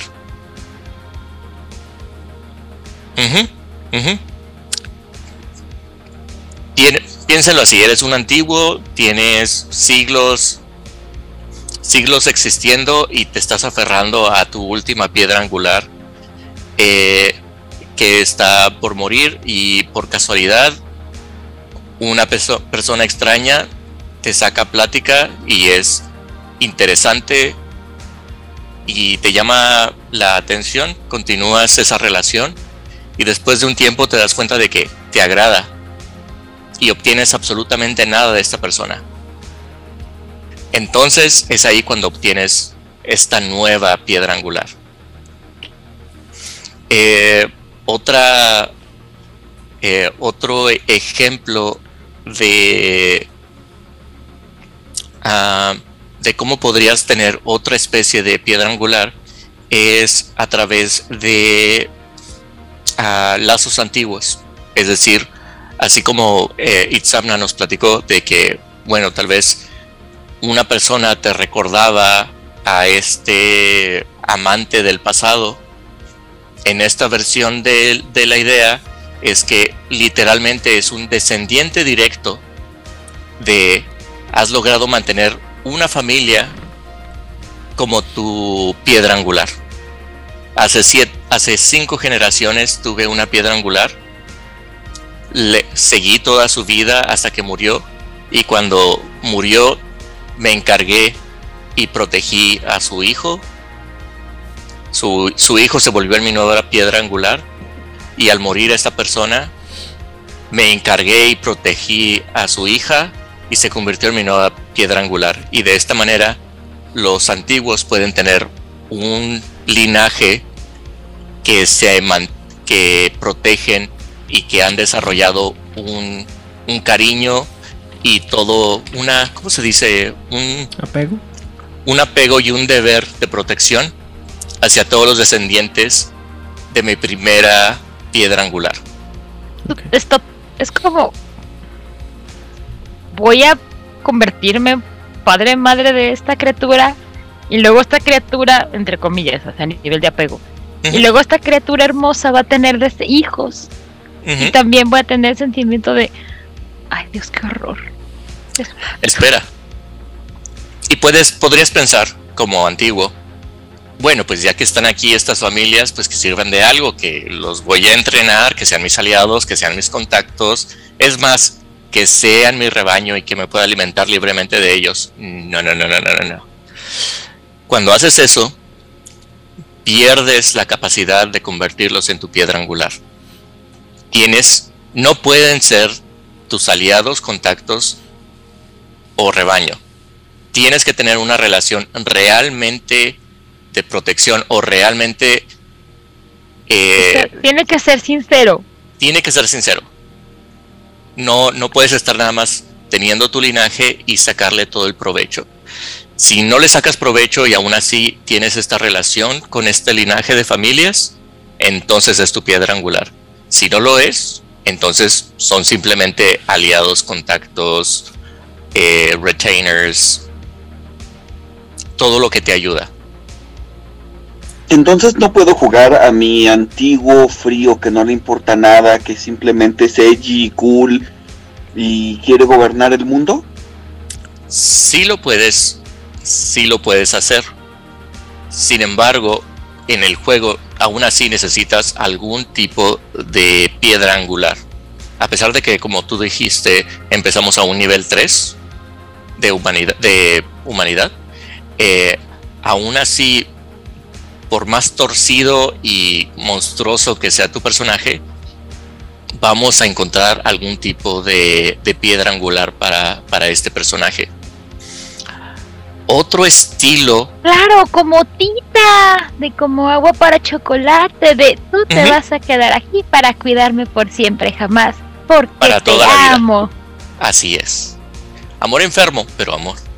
porque te amo, hija. Ay.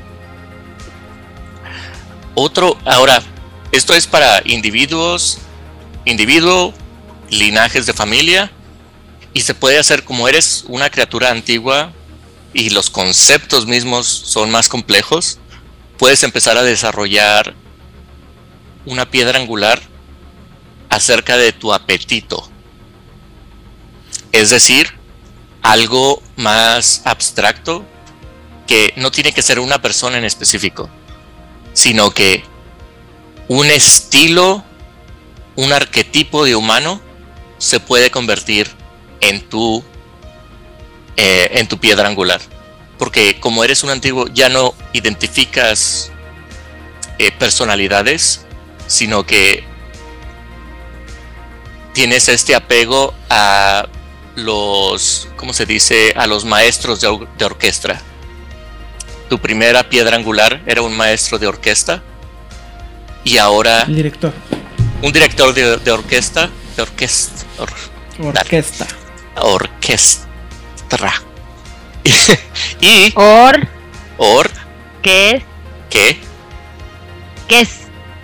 orquesta, Ta, orquesta. eso. Eh, ahora dormiste por 50, 70 años y despiertas, tu primera piedra angular ya no existe, pero vas a escuchar a la orquesta y te apegas al nuevo director, porque estás siguiendo tus patrones de conducta. Y ahora, y es así como desarrollas tu nueva piedra angular.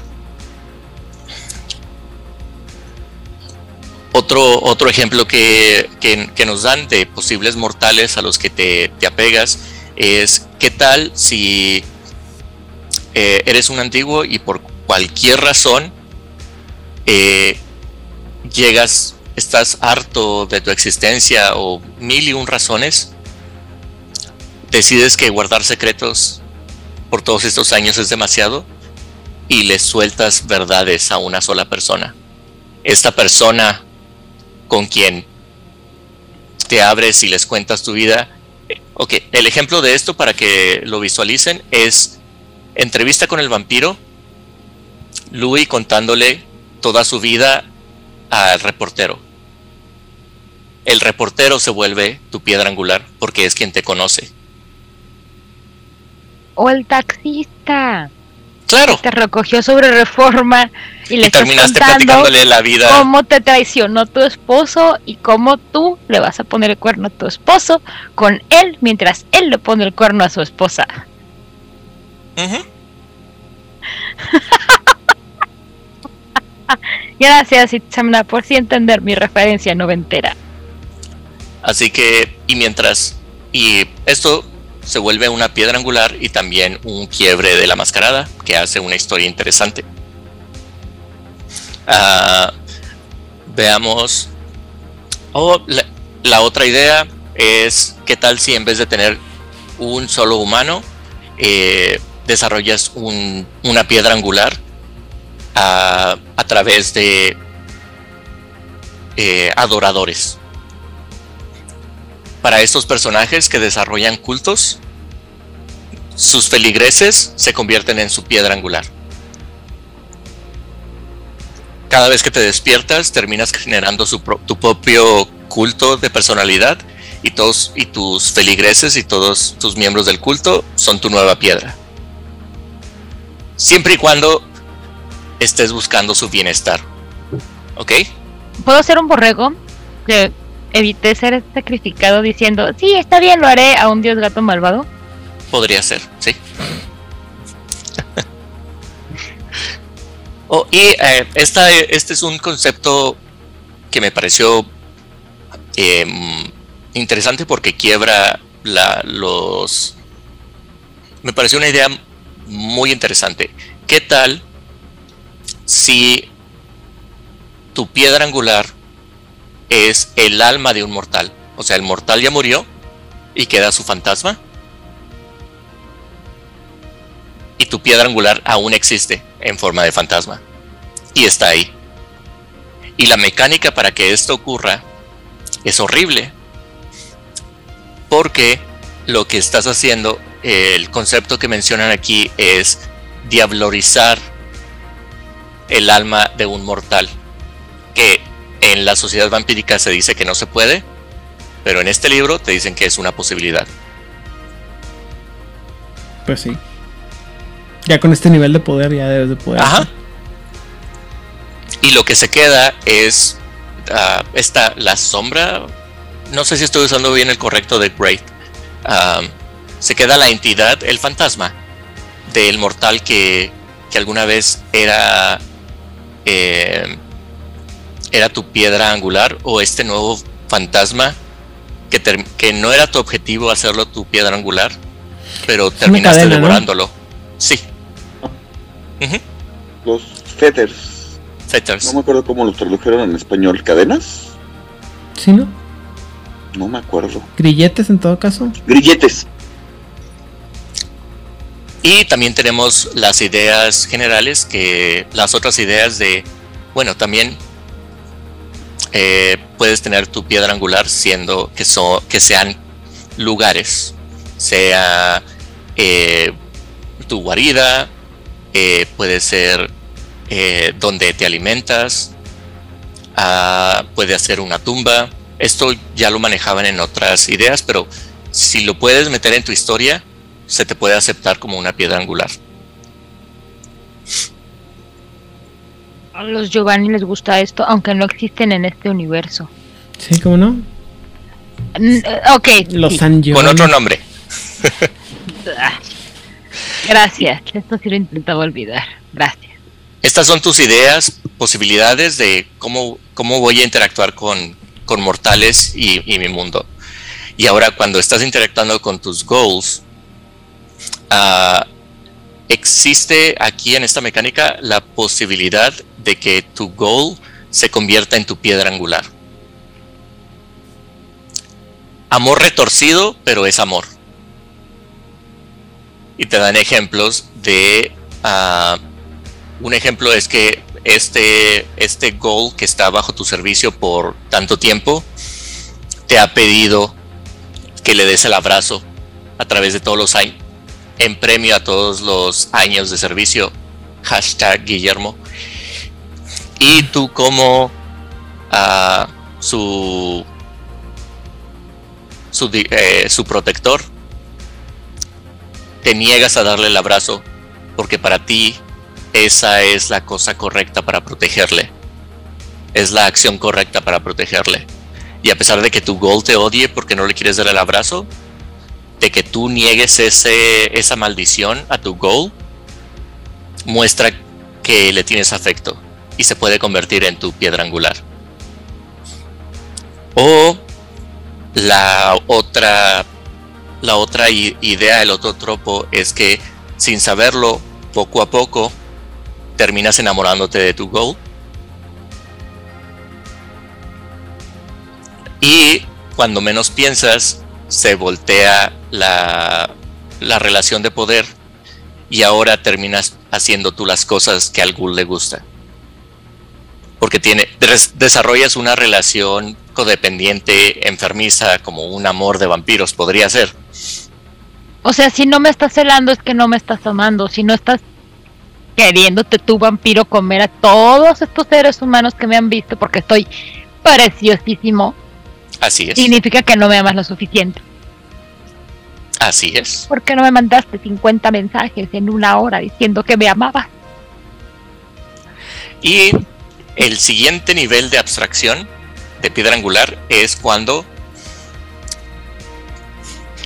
prácticamente te enamoras, no te enamoras, sino que tienes este enlace a la humanidad con la idea del ghoul. Es decir, soy un antiguo y mi goal es el primer sirviente que obtuve en mi villa cuando yo era un señor y vivía en el castillo. Y a través de los siglos he mantenido a este ghoul junto a mí y es mi sirviente. Han pasado siglos, ahora vivimos en la época moderna y es quien me continúa sirviendo a través de los siglos y es quien me cuida y me guarda cuando voy a dormir. Pero cuando despierto y lo veo, lo que recuerdo es mi villa, porque aún tiene la cara de mis vasallos cuando yo era el señor de esa tierra. Y de esa manera, a pesar de lo que sea y quien sea y quien se haya convertido a través de los siglos, puede estar completamente loco este Goal, pero verle la cara con las facciones de todos mis vasallos me recuerda a mi humanidad. Y eso puede ser tu piedra angular. Me recuerda cuando traicioné a mi rey allá en la bella Dinamarca. Así. Ese tipo Me de... convertí en rey de Dinamarca. Fue tan hermoso acabar con todos esos soldados, pero ahí estaba mi escudero junto a mí. Y por eso siempre lo... Siempre lo, lo tendré en gran estima. A pesar de que ahora intenta matarme, pero... Aún no me intenta lo- matar. Lo que pasa es que sabe que sufro. Ajá. Y me intenta liberar de esta condenación eterna porque me ama.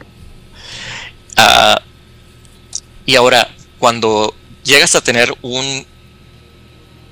Es raro, pero llegas a tener una cuadrilla de elders.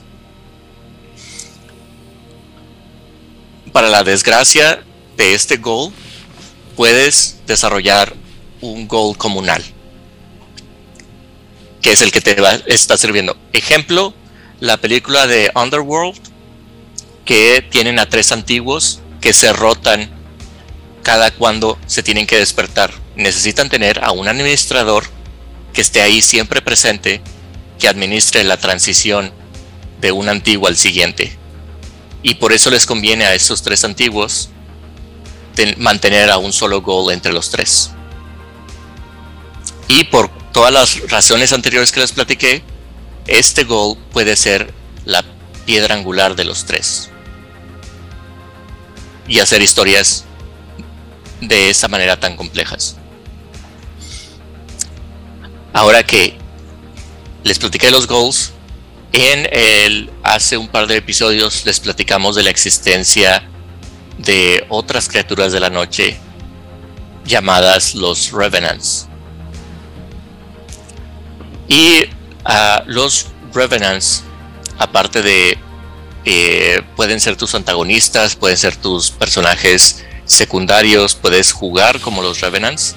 Cuando eres un antiguo y te encuentras a un Revenant y desarrollas una relación con el Revenant de pobre criatura infeliz, desgraciada, poca cosa, Pobres almas en desgracia. Pobre alma en desgracia, si yo estoy maldito, esta criatura horrenda está aún peor, intentaré ayudarle y desarrolles esta, esta relación de mentor con un Revenant de protección. El Revenant se puede convertir en tu piedra angular porque despierta en ti esa humanidad. Dime, No, era la- el lenguaje de Juárez Bainet para decir ¡Bullshit! puedes también, eh, esto es si eh, le El llaman 14 de febrero, perdón, gente, me, me equivoqué de mes. Estamos celebrando el 14 de febrero o algo así. Es que recordemos que las piedras angulares es eso que te conecta con la humanidad. Y tiene que ser algo muy fuerte y específico, Lo más sincero y puro. sincero y puro. Oh, Dios santo, qué horror. Me siento sucio. ¡Bullshit! Claro que también tenemos a los Revenants que... ¿Y qué tal si la otra idea que nos dan aquí es que ah, les dijimos en el último episodio de Revenants que tienen unas vidas muy horrendas y no duran mucho tiempo. Pero ¿qué pasa si un Revenant es lo suficientemente inteligente como para sobrevivir siglos? Ahora tienes a un Revenant antiguo que es un excelente rival para tu personaje vampiro antiguo. Puede haber sido el Revenant que tú creaste y que por los siglos está buscando una venganza por mi- ah, en contra de mi padre que no me pudo dar el abrazo correcto.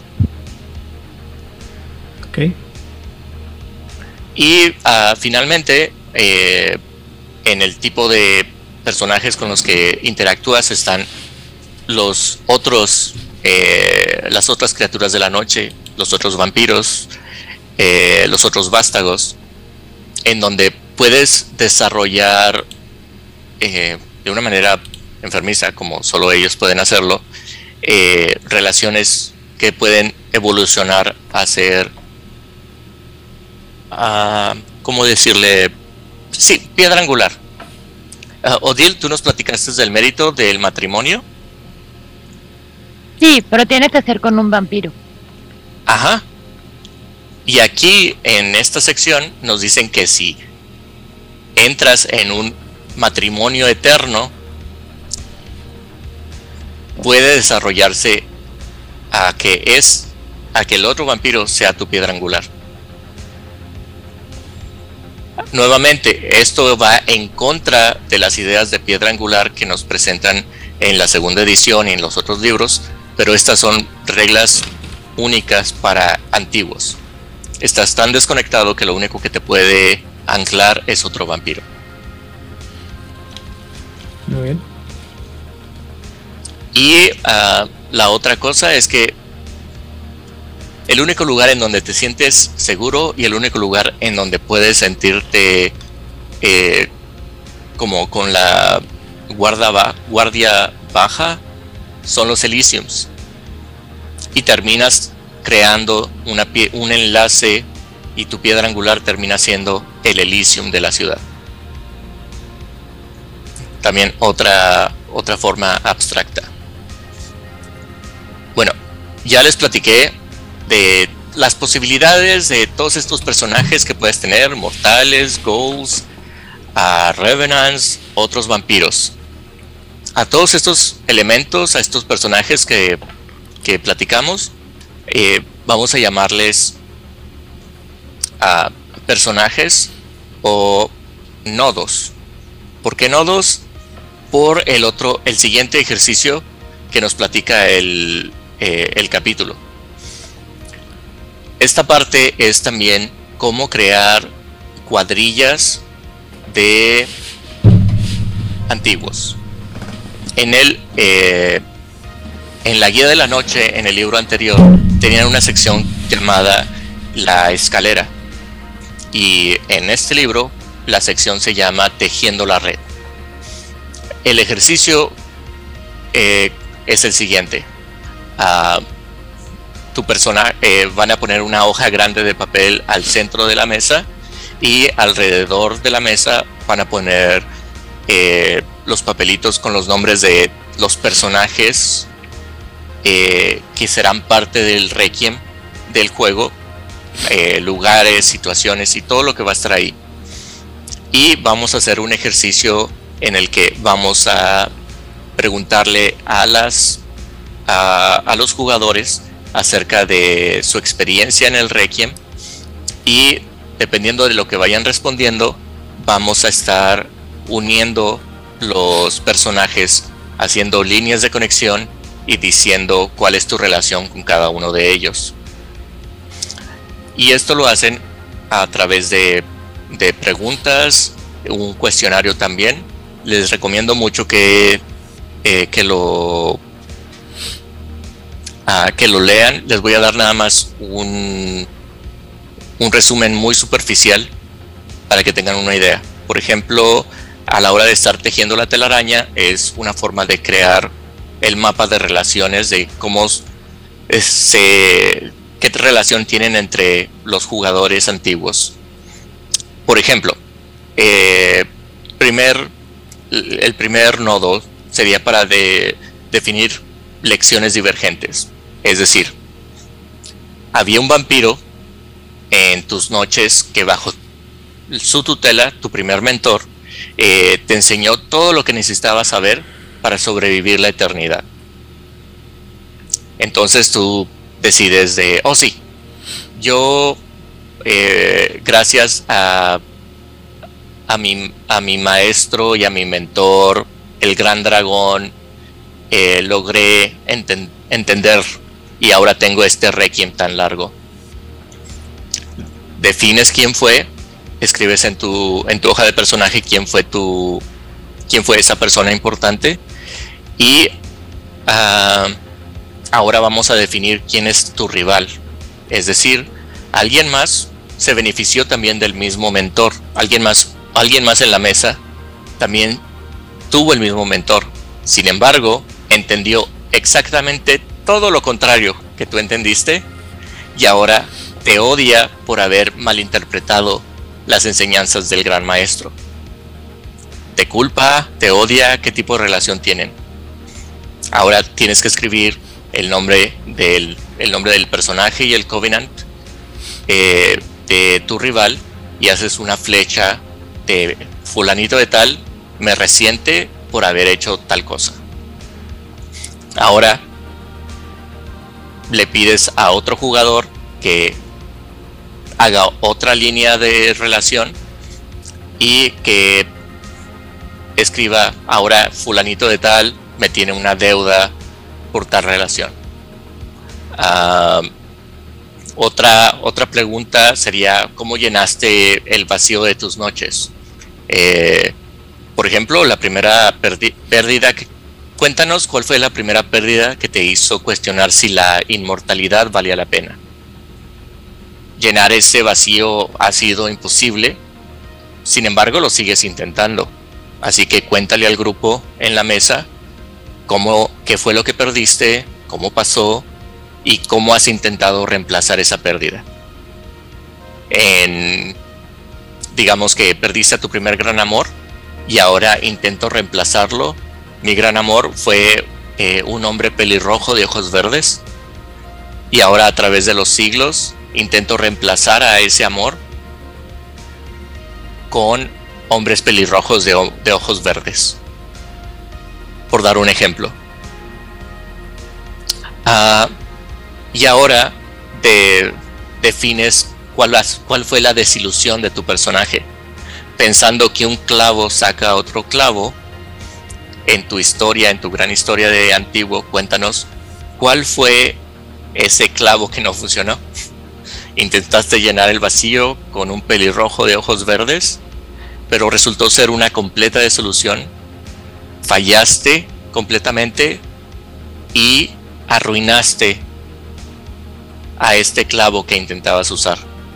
Tienes que escribir ahora en tu hoja de personaje y en tu, en tu red eh, cuál fue el nombre de este personaje o de Covenant, si fue parte de, si fue otro vampiro. Y escribes en la línea de relación, yo arruiné a el pelirrojo de ojos verdes por tal cosa. Y ahora otro personaje escoge al mismo, al, a la misma, a la misma víctima, el, el pelirrojo de ojos verdes, toma una, una flecha y le apunta hacia otro jugador y dice, ahora le pertenece a al jugador de Aidan. Y es de esta manera estamos tejiendo la telaraña de relaciones a través de los siglos entre todos los que están en la mesa. Y de esa manera, mm, si no terminan siendo una cuadrilla, ahora tienen cosas en común y razones por las cuales interactuar. Eh, también, ¿qué pasó la primera vez que tuviste tu primer gran torpor? Cuando fuiste a dormir. Ah, ¿Cómo fue? qué es lo que te llevó a dormir la primera vez por tantos años. Y más importante, quién fue tu psicopompo, quién fue tu, tu enterrador, quién te despertó, quién estaba ahí para alimentarte, para vestirte, para prepararte a las noches modernas. ¿Fue por accidente? ¿Fue un goal fiel? ¿Fue alguien a quien tuviste que utilizar la fuerza para convencer? escribes quién fue este personaje, pones la flecha de este fue mi guía. Ahora, otro, otro jugador en la mesa toma a este mismo psicopompo, este mismo personaje que tú designaste, y pone una flecha y decide que le pertenece, que tiene una deuda ahora con otro personaje. Nuevamente, estamos creando niveles de complejidad en relaciones para llenar los siglos de historia que tienen todos en la mesa. Ah, ¿Qué tal si siguiente larga vida la reina? Tú alguna vez fuiste la gran reina de la ciudad, pero fuiste a dormir y ahora que despiertas, alguien tomó tu lugar. Y no solamente tomó tu lugar como príncipe, también está diciéndole a todos que tus logros se los adjudica. Ahora tienes literalmente a la usurpadora. De Elena no vas a estar hablando en Chicago. Aquí no vamos a estar Aquí hablando no mal vamos de estar- Elena, ¿verdad, Vamos Aidan? a estar hablando Ey. mal. Con respeto, por favor. ¿Con qué? Con respeto. Ay, Ya de- defines quién fue tu usurpadora y nuevamente haces una línea de relación. Eh, fulana de tal tomó la ciudad y el reinado de mi personaje. Y escoges tres cosas que, que te robó, tres cosas que, que quitó de ti. Dime. Ok. Ah, otra otro nivel de ah, otro nivel de la de la telaraña es ah, la experiencia de que cuando despertaste te- eres una criatura completamente anacrónica no te puedes eh, ¿cómo se dice?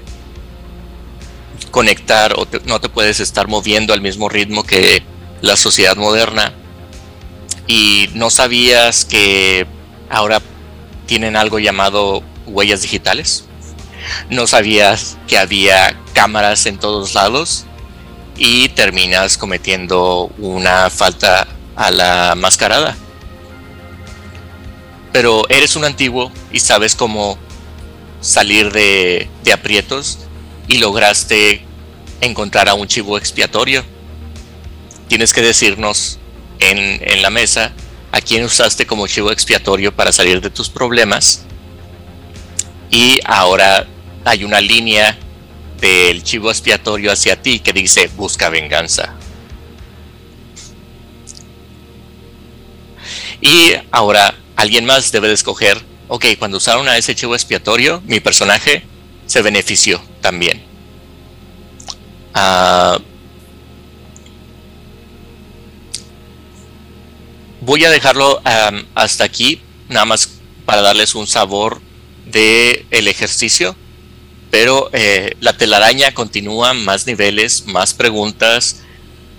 Y terminas con, al, al terminar este ejercicio, terminas con una con un trama, con una complejidad, con una relación de odio, amor, te debo deudas, me robaste, eh, te, robé, eh, me recuerdas mi humanidad, me recuerdas mi monstruosidad, eh, todo lo que puedes necesitar para tener una relación entre antiguo y antiguo, al tejer esta telaraña, te, te lo va a dar. Y es eso la esencia del, del capítulo. Descubrir cuáles fueron las compañías y las relaciones que tiene tu antiguo con otros en la sociedad vampírica para el juego. Ok. Bueno, el siguiente capítulo, que es el capítulo 5, se llama Los lobos en las puertas. Y esta es una expresión que se usa en, inglés para referirse mucho a un enemigo. Y eso es de lo que habla este capítulo. El capítulo 5 habla de todas las criaturas con las que se puede enfrentar eh, un anciano y cómo pueden ser unos buenos antagonistas o literal eh, enemigos. ¿no? En general, eh, te va a presentar criaturas que ya han sido presentadas en otros aspectos, pero subidas a un nivel, en otros libros, perdón, pero subidas a un nivel ya monstruoso para que le den miedo a alguien que a un anciano de- del juego, ¿no? Entonces, por ejemplo, primero que nada presenta a las inamoratas o los inamoratas, que para todos aquellos que no hayan visto, esto es como lo que pasa, no sepan lo que es una inamaturón, es lo que pasa más o menos con el personaje de Steve Trevor en Wonder Woman 1984 o Mujer Maravilla, que es esta este renacer de una persona, una criatura que parece que se parece mucho a la imagen de una de un ¿cómo se llama? De un ser querido por el vampiro hace Reencarn ¿cómo? ¿Dices reencarnación? es que es un- el chiste de las inamoratas es que son como reencarnaciones pero eh, ¿Espirituales? eh, ajá, entonces se parecen físicamente y como que se medio recuerdan, pero no se recuerdan. El punto es que las inamoratas eh, hacen.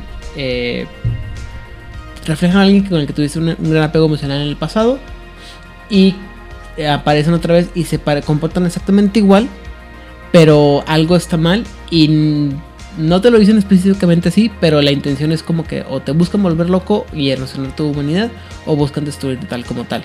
Porque algo, o sea, tú lo ves como que muy romántico, que ay, esta persona con la que yo me enamoré hace muchos años y bla. Pero probablemente tú le destruiste la vida y ahora vienen de venganza. Y ah, incluso manejan el, concepto que Yo no le destruí la vida. Que esa persona no supiera entender mis necesidades tan complejas y tan absolutas en todo el momento, no es mi problema. Esa persona entendió todo chueco. No es mi culpa. eh, eventualmente pues la inamorata va a tener algún, el- algún este es como un ciclo de reencarnación constante en la que la inamorata va a estar o el inamorata va a estar regresando a este a buscar a causar algún daño al, al personaje Eh, yo recuerdo que originalmente las inamoratas solamente eran un como o la inamorata específicamente era una, una criatura de, miedo que aparecía en el clan book de los Daeva, pero aparentemente que ya los subieron de nivel para que todos los vampiros puedan tener una inamorata. Pero bueno, eso es un ejemplo. También están los Draugrs, que son los vampiros animalísticos bestiales, lo que en vampiro mascarada llamaríamos un white, eh, como los que aparecen en, en las películas 30 días de noche o Yo soy leyenda o cualquier otra película en y este libro de vampiros en el que hay un vampiro que es un estado bestial y que solamente anda cazando y buscando matar a los a los personajes Eh, nomás porque tiene mucho autocontrol y no se comporta tan bestialmente pero fácilmente el concepto de la, la impía o the unholy pudiera ser un excelente este Draugr. Y si no, no es así, pues todos aquellos que hayan leído Entrevista con el vampiro, hay una parte de la novela que nunca aparece en ninguna de las novelas. Esperemos que en la serie lo vayan a pasar, aunque lo dudo. Que ya salió la serie de vampiro, de, con el vampiro, por si este, la quieren ver. Hay una parte en la que Louis y Claudia están viajando en Transilvania, precisamente buscando vampiros, porque ahí están los vampiros y se encuentran con una criatura bestial que no, no razona, que no piensa, que no nada, y que simplemente busca alimentarse, al que tienen que matar. Y es por eso que cuando conocen a Santiago y a Armand en París, es tan impactante el ver vampiros otra vez este, pensantes como, como los que comentaba, como ellos mismos o como los que conocían en la figura del Lestat. Esta escena en, la- el libro en, el libro es muy importante, en la novela, no- en la película no aparece y por eso es como que todo. Pero ¿por qué está tan clavado con Armand y con Santiago? Bueno, pues porque ellos eran vampiros que pensaban. Pero bueno, eso es aparte, espérenlo más adelante en mi podcast dedicado a destripar los libros de Anne. Eh, también hablo sobre las empuzas y las lamias, que la verdad es que no lo entendí muy bien el concepto y no tuve la oportunidad de checarlo como pareja, pero básicamente las empuzas y las lamias son vampiros que no tienen ni clan, ni alianza, ni, alianza, ni alianza, perdón, pero sobre todo que no tienen ningún tipo de piedra de toque. Son criaturas igual de ah, ¿cómo se dice? Inteligentes que el resto de los vampiros, solo que no tienen ningún tipo de atadura mortal y generalmente buscan alimentarse de vampiros. ¿Por qué? Porque son los únicos que tienen ese sabor especial que les gusta a las empuzas y a las lamias. Eh, estoy seguro que si, hubiera tenido tiempo de, revisar lo que implica la leyenda de la empusa, tendría mucho más sentido para mí. Pero eh, se hace una mención de que las empuzas y las lamias tienen algún tipo de defecto, no defecto, de característica física que es muy evidente y no pueden este, ocultar, como tener una pie de, de una gallina o algún tipo de un ojo animal, una cosa así, ¿no? Que a todos los de México les llamará la atención la, la- la leyenda del charro negro, ¿no? Bueno, la leyenda del charro negro es la, la que llega el hombre de, el hombre de negro que viste que, que se lleva la, la Eh, creo que se, se acerca más a una leyenda venezolana de la pata de palo. Ah, ¿el pato de palo o de pata de gallo? No, la, hay pata de gallo y hay pata de palo. Es Ah. una mujer con una pata de palo que te lleva a la selva. Yo me sé la del, la del diablo que llega a un, este, básicamente, disculpen la palabra, a una casa de citas. Iba a decir otra palabra, pero ya me, ya me corregí. Y que se agarra una chava y la baila y después alguien dice, oye, ¿no te fijaste que la persona con la que estás bailando tiene una pata de gallo? Y, oh my god, es el diablo. Algo así. Pero los empuzas y las lamias buscan cómo destruir también los vampiros. También habla del concepto de otros matusaleas o otros vampiros más viejos como, eh, como la fuente de algunas leyendas locales y que son monstruosos y que también cuando sale el vampiro, este, cuando el vampiro se enfrenta o cuando el vampiro sale de su guarida es generalmente porque tiene algún tipo de alimentación que cumplir bajo condiciones muy específicas, muy muy parecido a lo que son las leyendas y con una lo que llamarían una pequeña referencia al concepto de las de los asesinos en serie eh, que son leyendas como los, los mencionan en el fantabuloso libro de Hunter de Vigil que es el de Slashers. Si no se han leído, algún día les hablaré de ese fantabuloso libro y lo excelente que es. Eh, también habla sobre la Sí, es un gran, gran, gran libro. es un gran libro. Eh, también existe la posibilidad de manejar este, vampiros eh, de clanes perdidos como los Julii o eh, que traen un eh, concepto de mascarada dentro de una mascarada, es decir, haciéndose, haciéndose pasar por miembros de otros clanes para pasar desapercibidos. Los Pijavika, que son algo así como, yo lo vi como el concepto de la magra de, ¿cómo se llama? De Blade 1 o Colin Robinson de lo que hacemos en las sombras en la serie televisiva, no la caricatura, no la, la película. Si no saben de qué estoy hablando, vean este lo que, lo que hacemos en las sombras, la serie. Y si han visto la serie y todavía no saben lo que es este, lo que a qué me refiero, porque, porque digo que Colin Robinson, revisen, vean la- todas las, temporadas para que entiendan por qué estoy hablando. O simplemente eh, el concepto de la, una la mancha voraz que te puede robar tu cuerpo y hacerse pasar por ti. Así de fácil. También habla de, por ejemplo, la capacidad de, de que el, el, eh, el antagonista en el que se enfrenta a un anciano sea una alianza. Otras alianzas o que hagan alianzas propias que son diferentes y que tienen ah, objetivos diferentes, ¿no? Por ejemplo, anteriormente mencionaba Ipsana el Pacto de Cerbero, que es una, una alianza que está enfocada en cazar estrigas o estirges. Y nunca en ningún momento dice que la, el, el pacto de Cerbero sea infalible, ¿no? Entonces bien probablemente puede ser que simplemente por la, el comportamiento del vampiro y la edad que tiene puedan considerar que es un, una alianza. Es este... Ah, una estirge y lo vayan a buscar y tienen que comprobar que no es este que no es una estirge.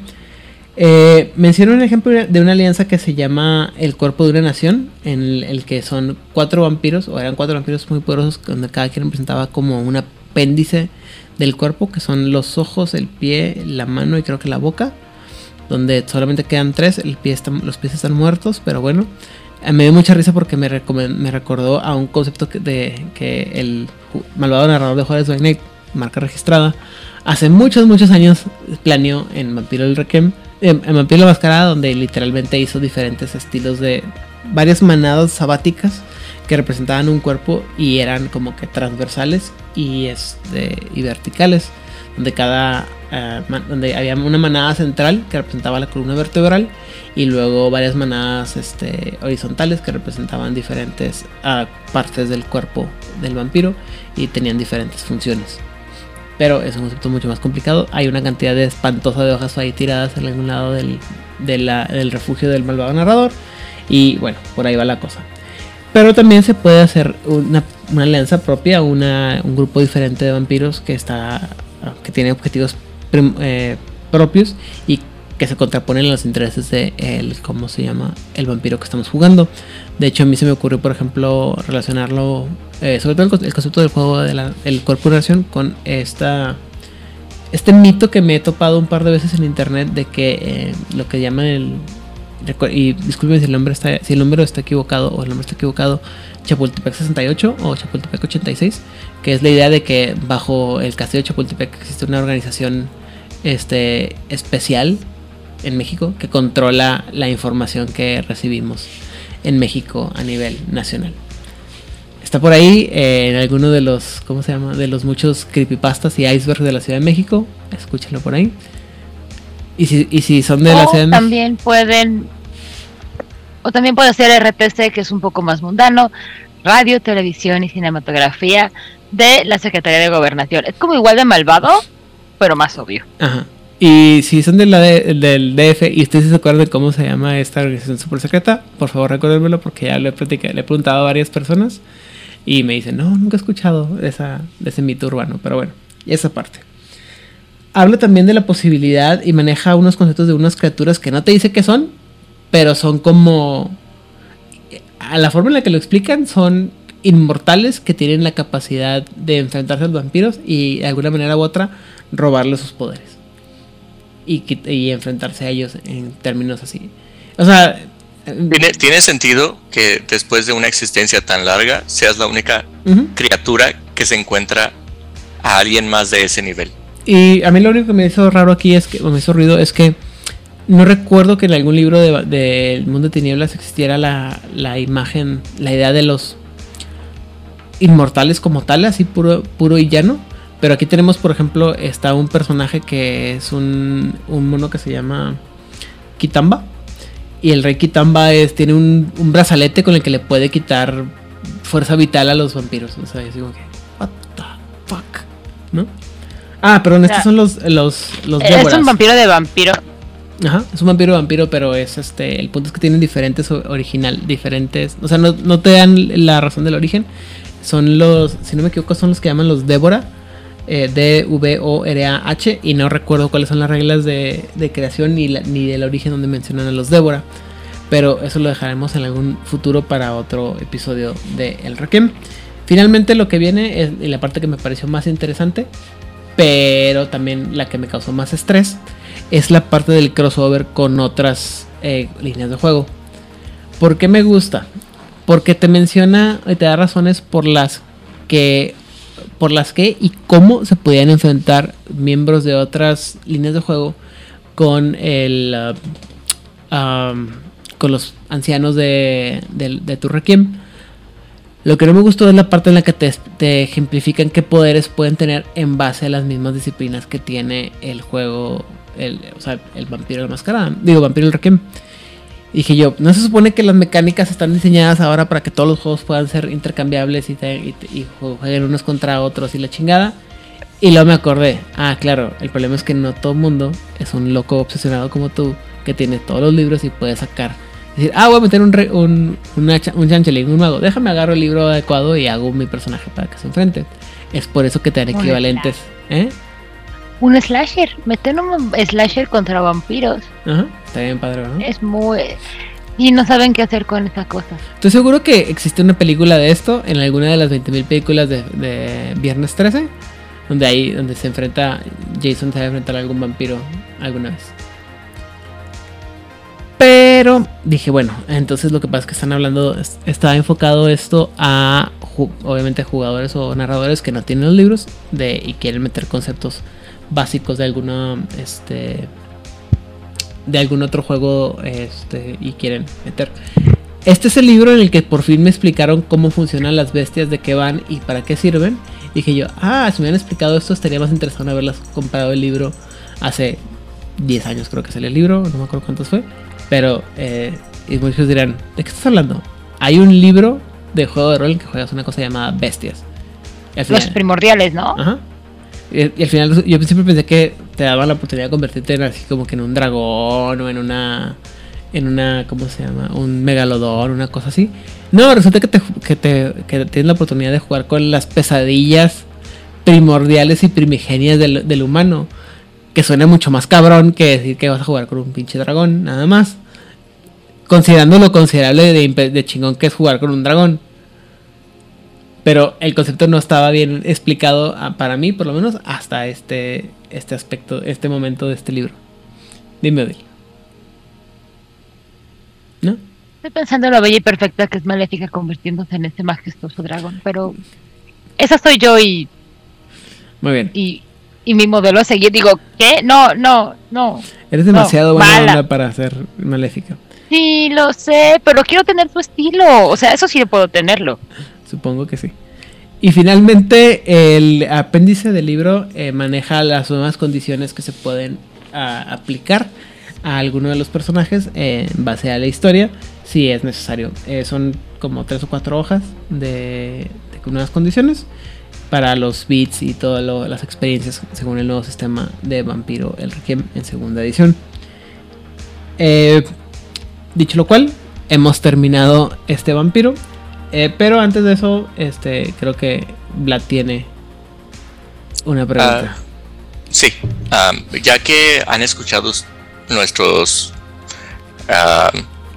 nuestra audiencia han escuchado eh, muchas ideas de cómo desarrollar antiguos dentro del vampiro el requiem me gustaría conocer cuáles eran sus ideas sus conceptos de qué sería un vampiro antiguo en el requiem que a ustedes les gustaría jugar uh, Itzabna ¿tienes alguna idea? Sí, a mí se me ocurrió un Halo Meket, ya como de unos mil años, vamos a dejarlo sencillo, que sea alguien que su, su aspiración sea encontrar un ritual que le permita volver a ser humano. Entonces, de verdad? Ajá, no, este, me, me estaba acordando un poco en la serie de Ángel que tiene esta profecía de que si él cumple X serie de cosas va a volver a ser humano. Algo así estaba pensando, pero en vez de intentar cumplir una profecía, él está buscando el, ritual, ¿no? Y una de sus piedras angulares sería su fiel, fiel entre comillas, acompañante, este, un ghoul, tomando esta, esto que nos platicabas porque estaba pensando en todo el drama que se podría armar entre, en una esta relación tóxica entre el Meket, su ghoul y el Hound del Meket. Donde los tres están como en esta lucha de poder constante y atormentándose los unos a los otros. Eso fue lo que a mí ahorita se me ocurrió. Y que evitaría que la sombra del Hollow no se hiciera pasar por el Meket e hiciera nada. con el Gold. Absolutamente nada. Muy bien. O sea, ahí sí es la usurpadora. Sí. Odil. Odil, Odil cuéntanos, eh, ¿qué ideas tienes tú para, para un, un antiguo? Mmm. Híjole, ya que estamos en el tema de. Continuando con el tema del 14 de febrero en octubre. Este. Algún buen Daeva que se encontró a su doppelganger o el equivalente a es mi gemelo sin ser mi gemelo y aplicando una griego que se enamoró de su reflejo, Narciso. Dice, lo voy a hacer mi gol porque qué cosa tan más maravillosa que estar enamorado de mí mismo y que yo mismo, él, sea mi compañero sirviente like forever. Lo gouliza, se va a jatear y cuando despierta, eh, su queridísimo Goul, como está harto de todo esto, pero no puede evitarlo, ha sistemáticamente buscado desfigurarse para ya no ser igual, pero no puede porque es un ghoul y tiene niveles de curación. Y este pobre Daeva está desesperado de encontrar alguna manera de proteger el hermoso rostro de su ghoulcito. Para que siempre le recuerde cómo es, porque además recordemos que no se pueden ver bien en los espejos a menos de que gasten un punto de willpower. Entonces no necesita gastar willpower. Se ve a sí mismo todas las noches. Ok. Vlad. El antiguo en el que estaba pensando y construyendo mientras los escuchaba, eh, pienso en un antiguo que eh, de mortal era un herrero que estaba intentando en la edad en la alta edad media intentando recrear eh, una espada de Damascus Damascus este metal que en aquella era la, la tecnología para desarrollarlo se había perdido y había muchos mitos de cómo se podía conseguir. Y buscando el ah, conocimiento eh, consultó con un alquimista al que solo podía visitar de noche y el alquimista le dio esta misión de que la única forma de poder templar el metal para crear su espada de Damascus era ah, encajándolo en el corazón de lo que más amaba. Y se entregó a su pasión y se entregó a su vicio de orgullo y de, de ser el herrero que lograra crear eh, la espada de Damascus y ah, mató a su primogénito y al demostrar que estaba dispuesto a ir tan lejos, el alquimista, que era un vampiro Merket, le da el abrazo. Y ahora él, ah, este vampiro, después de siglos que han, que han que ha pasado, eh, ha desarrollado sus piedras angulares con todos los jóvenes que le recuerdan a su primer hijo que él mató. Y es su... Ah, como vampiro continúa en este conocimiento, en esta búsqueda de crear su Opus Dei, su gran trabajo. Pero de ser herrero e intentar crear la espada perfecta y la espada de Damascus, ahora como vampiro está intentando trascender y crear de su cuerpo eh, la siguiente evolución del metal. Eso lo llevó a hacer convertirse en un dragón y sobrepasar las enseñanzas de la Orden del Dragón. Y ahora está en su propio camino intentando trascender, literalmente buscando la Golconda. Y se mantiene atado a la poca humanidad que le queda con todo aquel que le recuerde a su primer hijo. Ha adoptado a diferentes hombres por diferentes décadas e inclusive a Ghouls, a Revenants, a humanos, siempre y cuando tengan a las actitudes que le recordaban a su al hijo que, que mató. Y siempre intenta proteger a sus piedras angulares y su tragedia es que todas su piedra, todas sus piedras angulares y su maldición es que todas sus piedras angulares mueren cuando alguien, por alguna razón o la otra, les estaca, les, les uh, mueren con una espada en el corazón. Ah, okay. Y esa es la gran tragedia. Es normal. A pesar de los. Sí. A través de los siglos. Eso de, eso de ser alérgico al metal en el corazón, este, uh -huh. es un padecimiento muy común. Sí.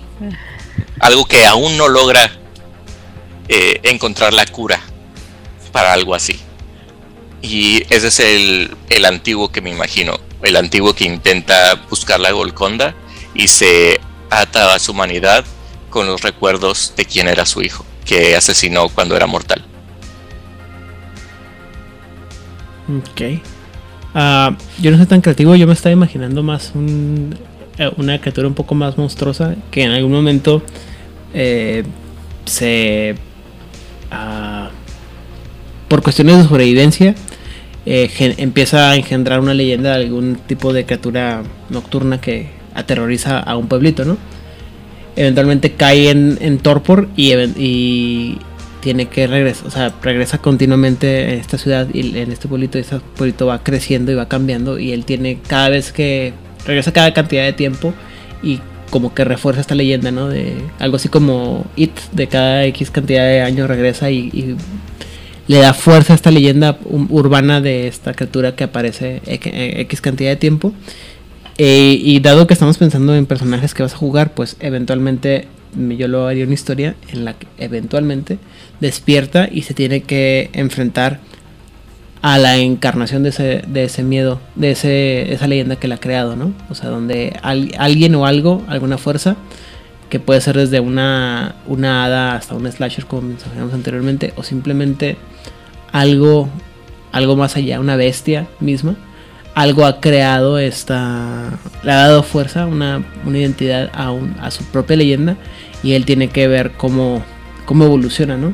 Porque una de dos, o, vence a esta leyenda y se convierte en, en la- en la única fuente de la leyenda, o tiene que trascender esa leyenda y de alguna manera desarmarla para el, el poder dejar atrás su pasado y ser algo, algo diferente. O simplemente trabajar juntos y aterrorizar al pueblo, ¿no? Que no hay nada más bonito que enfrentar a unos, a unos, ¿cómo se llama? A tus jugadores a una leyenda y resulta que hay una leyenda de verdad y una leyenda de mentiras, ¿no? Algo así como la, mamá- la señora Burgess y Jason Burgess. Pero eso soy A yo. mí me da más miedo la señora. Pues el problema, el problema es que la señora Burgess es muy mala, muy muy mala, malota de Malolandia. Pero eh, ella muere en la primera película, ¿no? Spoiler de una película de hace 40 años. Aidan, ¿Cómo se te ocurre spoilerear una película que tiene 50, casi que 50 años, Aidan? para los que no entendieron la referencia, es viernes 13. Y todo lo que pasa en las 800 mil este, secuelas que ha habido de, de Viernes 13, pues es Jason, realmente, ¿no? Ok, sí le voy a decir mi favorita es Jason en el espacio, porque Jason. es la que tiene menos sentido de todas. Y dije, ya, de aquí soy, ya no importa, no pueden ir más bajo.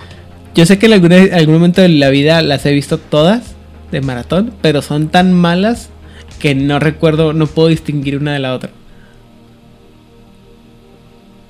Creo que la última que vi de Jason, antes de que le dé un aneurisma a Vlad, es cuando fue Jason contra Freddy, que fue una gran, muy mala película. No acuerdo si la vi, fíjate. Pero bueno, en fin. Es una gran, es una gran, muy mala película, tipo ver, para pasar el rato, palomear. Creo que sí la vi porque. oh, no, sí la vi. Y me acuerdo que estaba decepcionado, muy decepcionado porque me quedé con la idea de que iban a grabar el final alterno genial y nunca lo grabaron. Entonces me quedé, me quedé esperando el final alterno genial. ¿Cuál ¿Cuál? es el final alterno genial? El, el final alterno genial se supone que terminan, eh, hacen un paneo al, in- al infierno donde están peleando Freddy y Jason. Y de repente aparecen de las sombras un chorro de cadenas, los jalan a las peleas a, las, a los lados y aparece el cenovita y dice, niños, cálmense por favor. Ay, sí, ok, en mi mente eso es canon, no me importa, ya. creo. Es canon, lo iban a filmar, pero no creo que pasó, que creo que Duke Berlin no lo pudo filmar o hubo algún problema con los derechos y no lo filmaron. Pero hubiera estado genial. Pero bueno, en fin. Una vez hable- habiendo dicho lo anterior, este, chavos, pues como ya mencionamos al principio de este programa, este es el episodio final por el momento de lo que tiene que ver con Vampiro el Requiem. Hay muchos libros, más contenido, hay otras cosas más ahí que no hemos mencionado porque no, hemos, no nos da el tiempo y porque ya estamos un poquito cansados de, de esta cosa de- del Requiem. Hay todavía muchas otras cosas que mencionar, pero también hay cosas nuevas por venir. Eh, dicho esto lo anterior, este, Vlad, eh, pensamientos finales sobre esto del Requiem y redes y saludos. Saludos a mis amigos de Fortaleza y Sao Paulo, eh, Instagram, saludos a Santos by Night. Em, también ah, saludos y agradecimientos a todos los que nos han, nos han acompañado eh, a través de nuestra exploración de el Requiem en todos sus comentarios, todos sus likes. Muchísimas gracias. Em, en específico de este libro, eh, me eh, cambió la opinión que tenía inicial de- del libro. Me sorprendió de manera muy grata y como em, les platiqué en este y en el otro programa, me gustan mucho eh, las herramientas que dan aquí con los cuestionarios que nos dan para crear historias entrelazadas entre todos los jugadores y que te ayudan a construir historias. Y es muy bueno porque si no tienes experiencia en desarrollar las historias desde cero, con estas herramientas y estos cuestionarios terminas con una historia muy rica en detalles y que te permite jugar a todos los niveles que el resto de la mesa quiera jugar. Eh, y con respecto al Requiem en general como juego, eh, soy fan de este universo, me gusta este universo y cuando quiero presentarle los juegos de vampiros a otros jugadores, a otra gente que nunca han jugado juegos de rol, no tienen experiencia en juegos de tinieblas, de obscuridad, cuando les presento vampiros, yo utilizo el universo de Vampiro el Requiem. ¿Por qué? Porque me parece que es mucho más fácil de digerir, fácil de recordar cosas, es más es una muy buena introducción a mundo de tinieblas a través de los vampiros. Una vez que juegan un poco con el Requiem, si están dispuestos y les gustaría explorar un mundo alterno, los les hago la graduación y los invito a la mascarada. Y tenías cinco clanes, pues ahora tienes trece. Bienvenidos y vamos a explorar este otro mundo que existe también. Ah, y es así como el juego y el universo se mantiene tan presente en mi mente porque siempre lo tengo ahí y las ideas que desarrollo para, para Vampiro en los últimos años siempre empiezan en el Requiem. Eh, a pesar de que he jugado muchos años más la mascarada, mi default para empezar ideas de crónicas empiezan con el Requiem y después hago la adaptación a la mascarada. Es esa la importancia que tiene el juego para mí. Se ha vuelto tan importante que, que mi mente empieza en el Requiem y después lo traduce a la mascarada. Y esa es el, la forma en que yo estoy tirándole flores al, al juego y diciendo que me gusta mucho. Muy bien. ¿Y Mm, pues igual, eh, nada más con los saludos a Hernán Paniagua, a Edgar Meritano, Corona Roll. Eh, quiero agradecer a todo el equipo de Juárez by Night. Ha sido muy divertido y muy placentero hacer todas estas transmisiones. Eh, el libro, a mí, como lo comenté al principio, me gustó. Eh, no solo me ofreció una buena parte mecánica, también me ofreció mucho en, la parte de la interpretación y de cómo ver a los este, antiguos. Solo me hubiera gustado que regresaran la niebla de las eras. Ese era un concepto muy bueno en primera edición que desafortunadamente quitaron y que me hubiera gustado que en este libro lo regresaran Fuera de eso, me parece un muy buen libro. Y con respecto a Requiem, yo comparto la opinión de Vlad. De hecho, a mí me gusta más Requiem que este Mascarada. Solamente que no tuvo la misma cantidad de libros que tuvo Mascarada. Entonces, este, pues no tenemos tanta historia. Me hubiera gustado que hicieran más novelas, por ejemplo. Las tres novelas que yo conozco son excelentes. Si pueden darles una leída, dénselas para jugadores que no están familiarizados con Vampiro es mucho más fácil empezar con Requiem que con este Mascarada. Mecánicamente siento que está muchísimo mejor hecho. Me gusta que no haya una metatrama oficial. Entonces, denle una, una oportunidad. Yo creo que mucho de lo que le pasó fue que se llama Vampiro, entonces mucha gente quería Vampiro la Mascarada y pues le dieron Vampiro el Requiem creo que ahora se empieza a valorar más lo que tenía para lo que tiene para ofrecer. Y entonces, pues den una oportunidad, es muy buen juego, hay material interesante. Como dijo Aidan, no cubrimos todo porque faltan libros, pero estos considero que son también como los, los más importantes. Y pues si a alguien le llamó la atención el Requiem, échenle una leída. Muy bien. ¿Odil? Como les dije, este libro yo pensé que iba a ser un. Ah, sí, vampiros viejos, bla, bla, bla, bla, Pero este, el trato que les dieron, curiosamente, fue muy humano. se aterrizaron mucho lo que sería la psique de un vampiro dentro de este universo. Cómo lo manejas para que siga siendo estúpidamente poderoso, pero se mantenga en la lógica de de lo que se está jugando. Darles todas estas debilidades, todas estas carencias, todas estas necesidades para poder ser am, jugables y para que dentro de su propia vida, que nos encanta ser personajes horribles y que tienen existencias miserables, puedan tener tal vez cosas bonitas, no por los mejores medios o por las mejores razones. Y que estas cosas bonitas quieran cuidarlas y protegerlas y por tanto deben de empezar a ceder un poco su, su omnipotencia. La forma en que manejaron los poderes, muy concisa, muy precisa, me gustó mucho. Ay, perdón.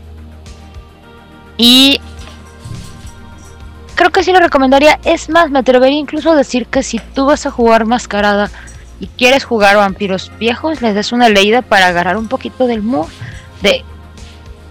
Pues más o menos así piensa, porque la verdad es que ninguno de nosotros pues ha vivido más de los años que tenemos. Y la persona más mayor que yo conocí tenía 100 años cuando falleció, la más grande.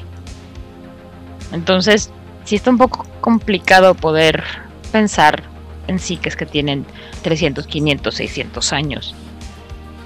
Así que cualquier guía sirve, cualquier cosa nos funciona. Si no te quieres meter al mundo de Requiem a jugar, dale una oportunidad a las novelas, están bien buenas, hay un montón de drama. El poco o mucho olor que hay te lo pueden proyectar ahí. Los personajes están bien armados, te también es una buena manera en cómo relacionan a los personajes para que veas cómo se relacionan los personajes cómo, va, cómo personajes vampíricos se relacionan entre sí siendo amigos enemigos porque hay relaciones muy bonitas de amistad tan sanas como pueden ser las relaciones de amistad entre vampiros y tan enfermas yo recomiendo mucho esas novelas. Mm, no recomiendo que te avientes todos los libros de las líneas de sangre porque nunca vas a acabar, te vas a confundir. Uh, si quieres hacerte por algún clan que te guste mucho, pues lételas de tu clan y ya. No, no, no, no, no te invito a que leas todas las líneas de sangre porque pues no, no. La verdad es que no vale la pena, joven.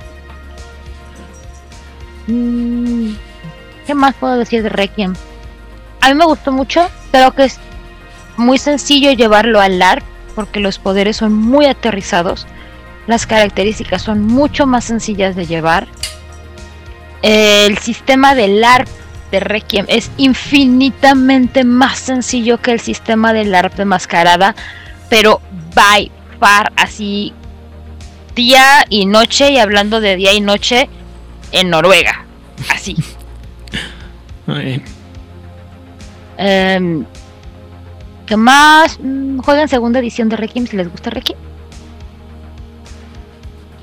Y también qué bueno que este, yo agradezco mucho que te hayas dado una vuelta, le diste un giro muy interesante a, a todas nuestras pláticas.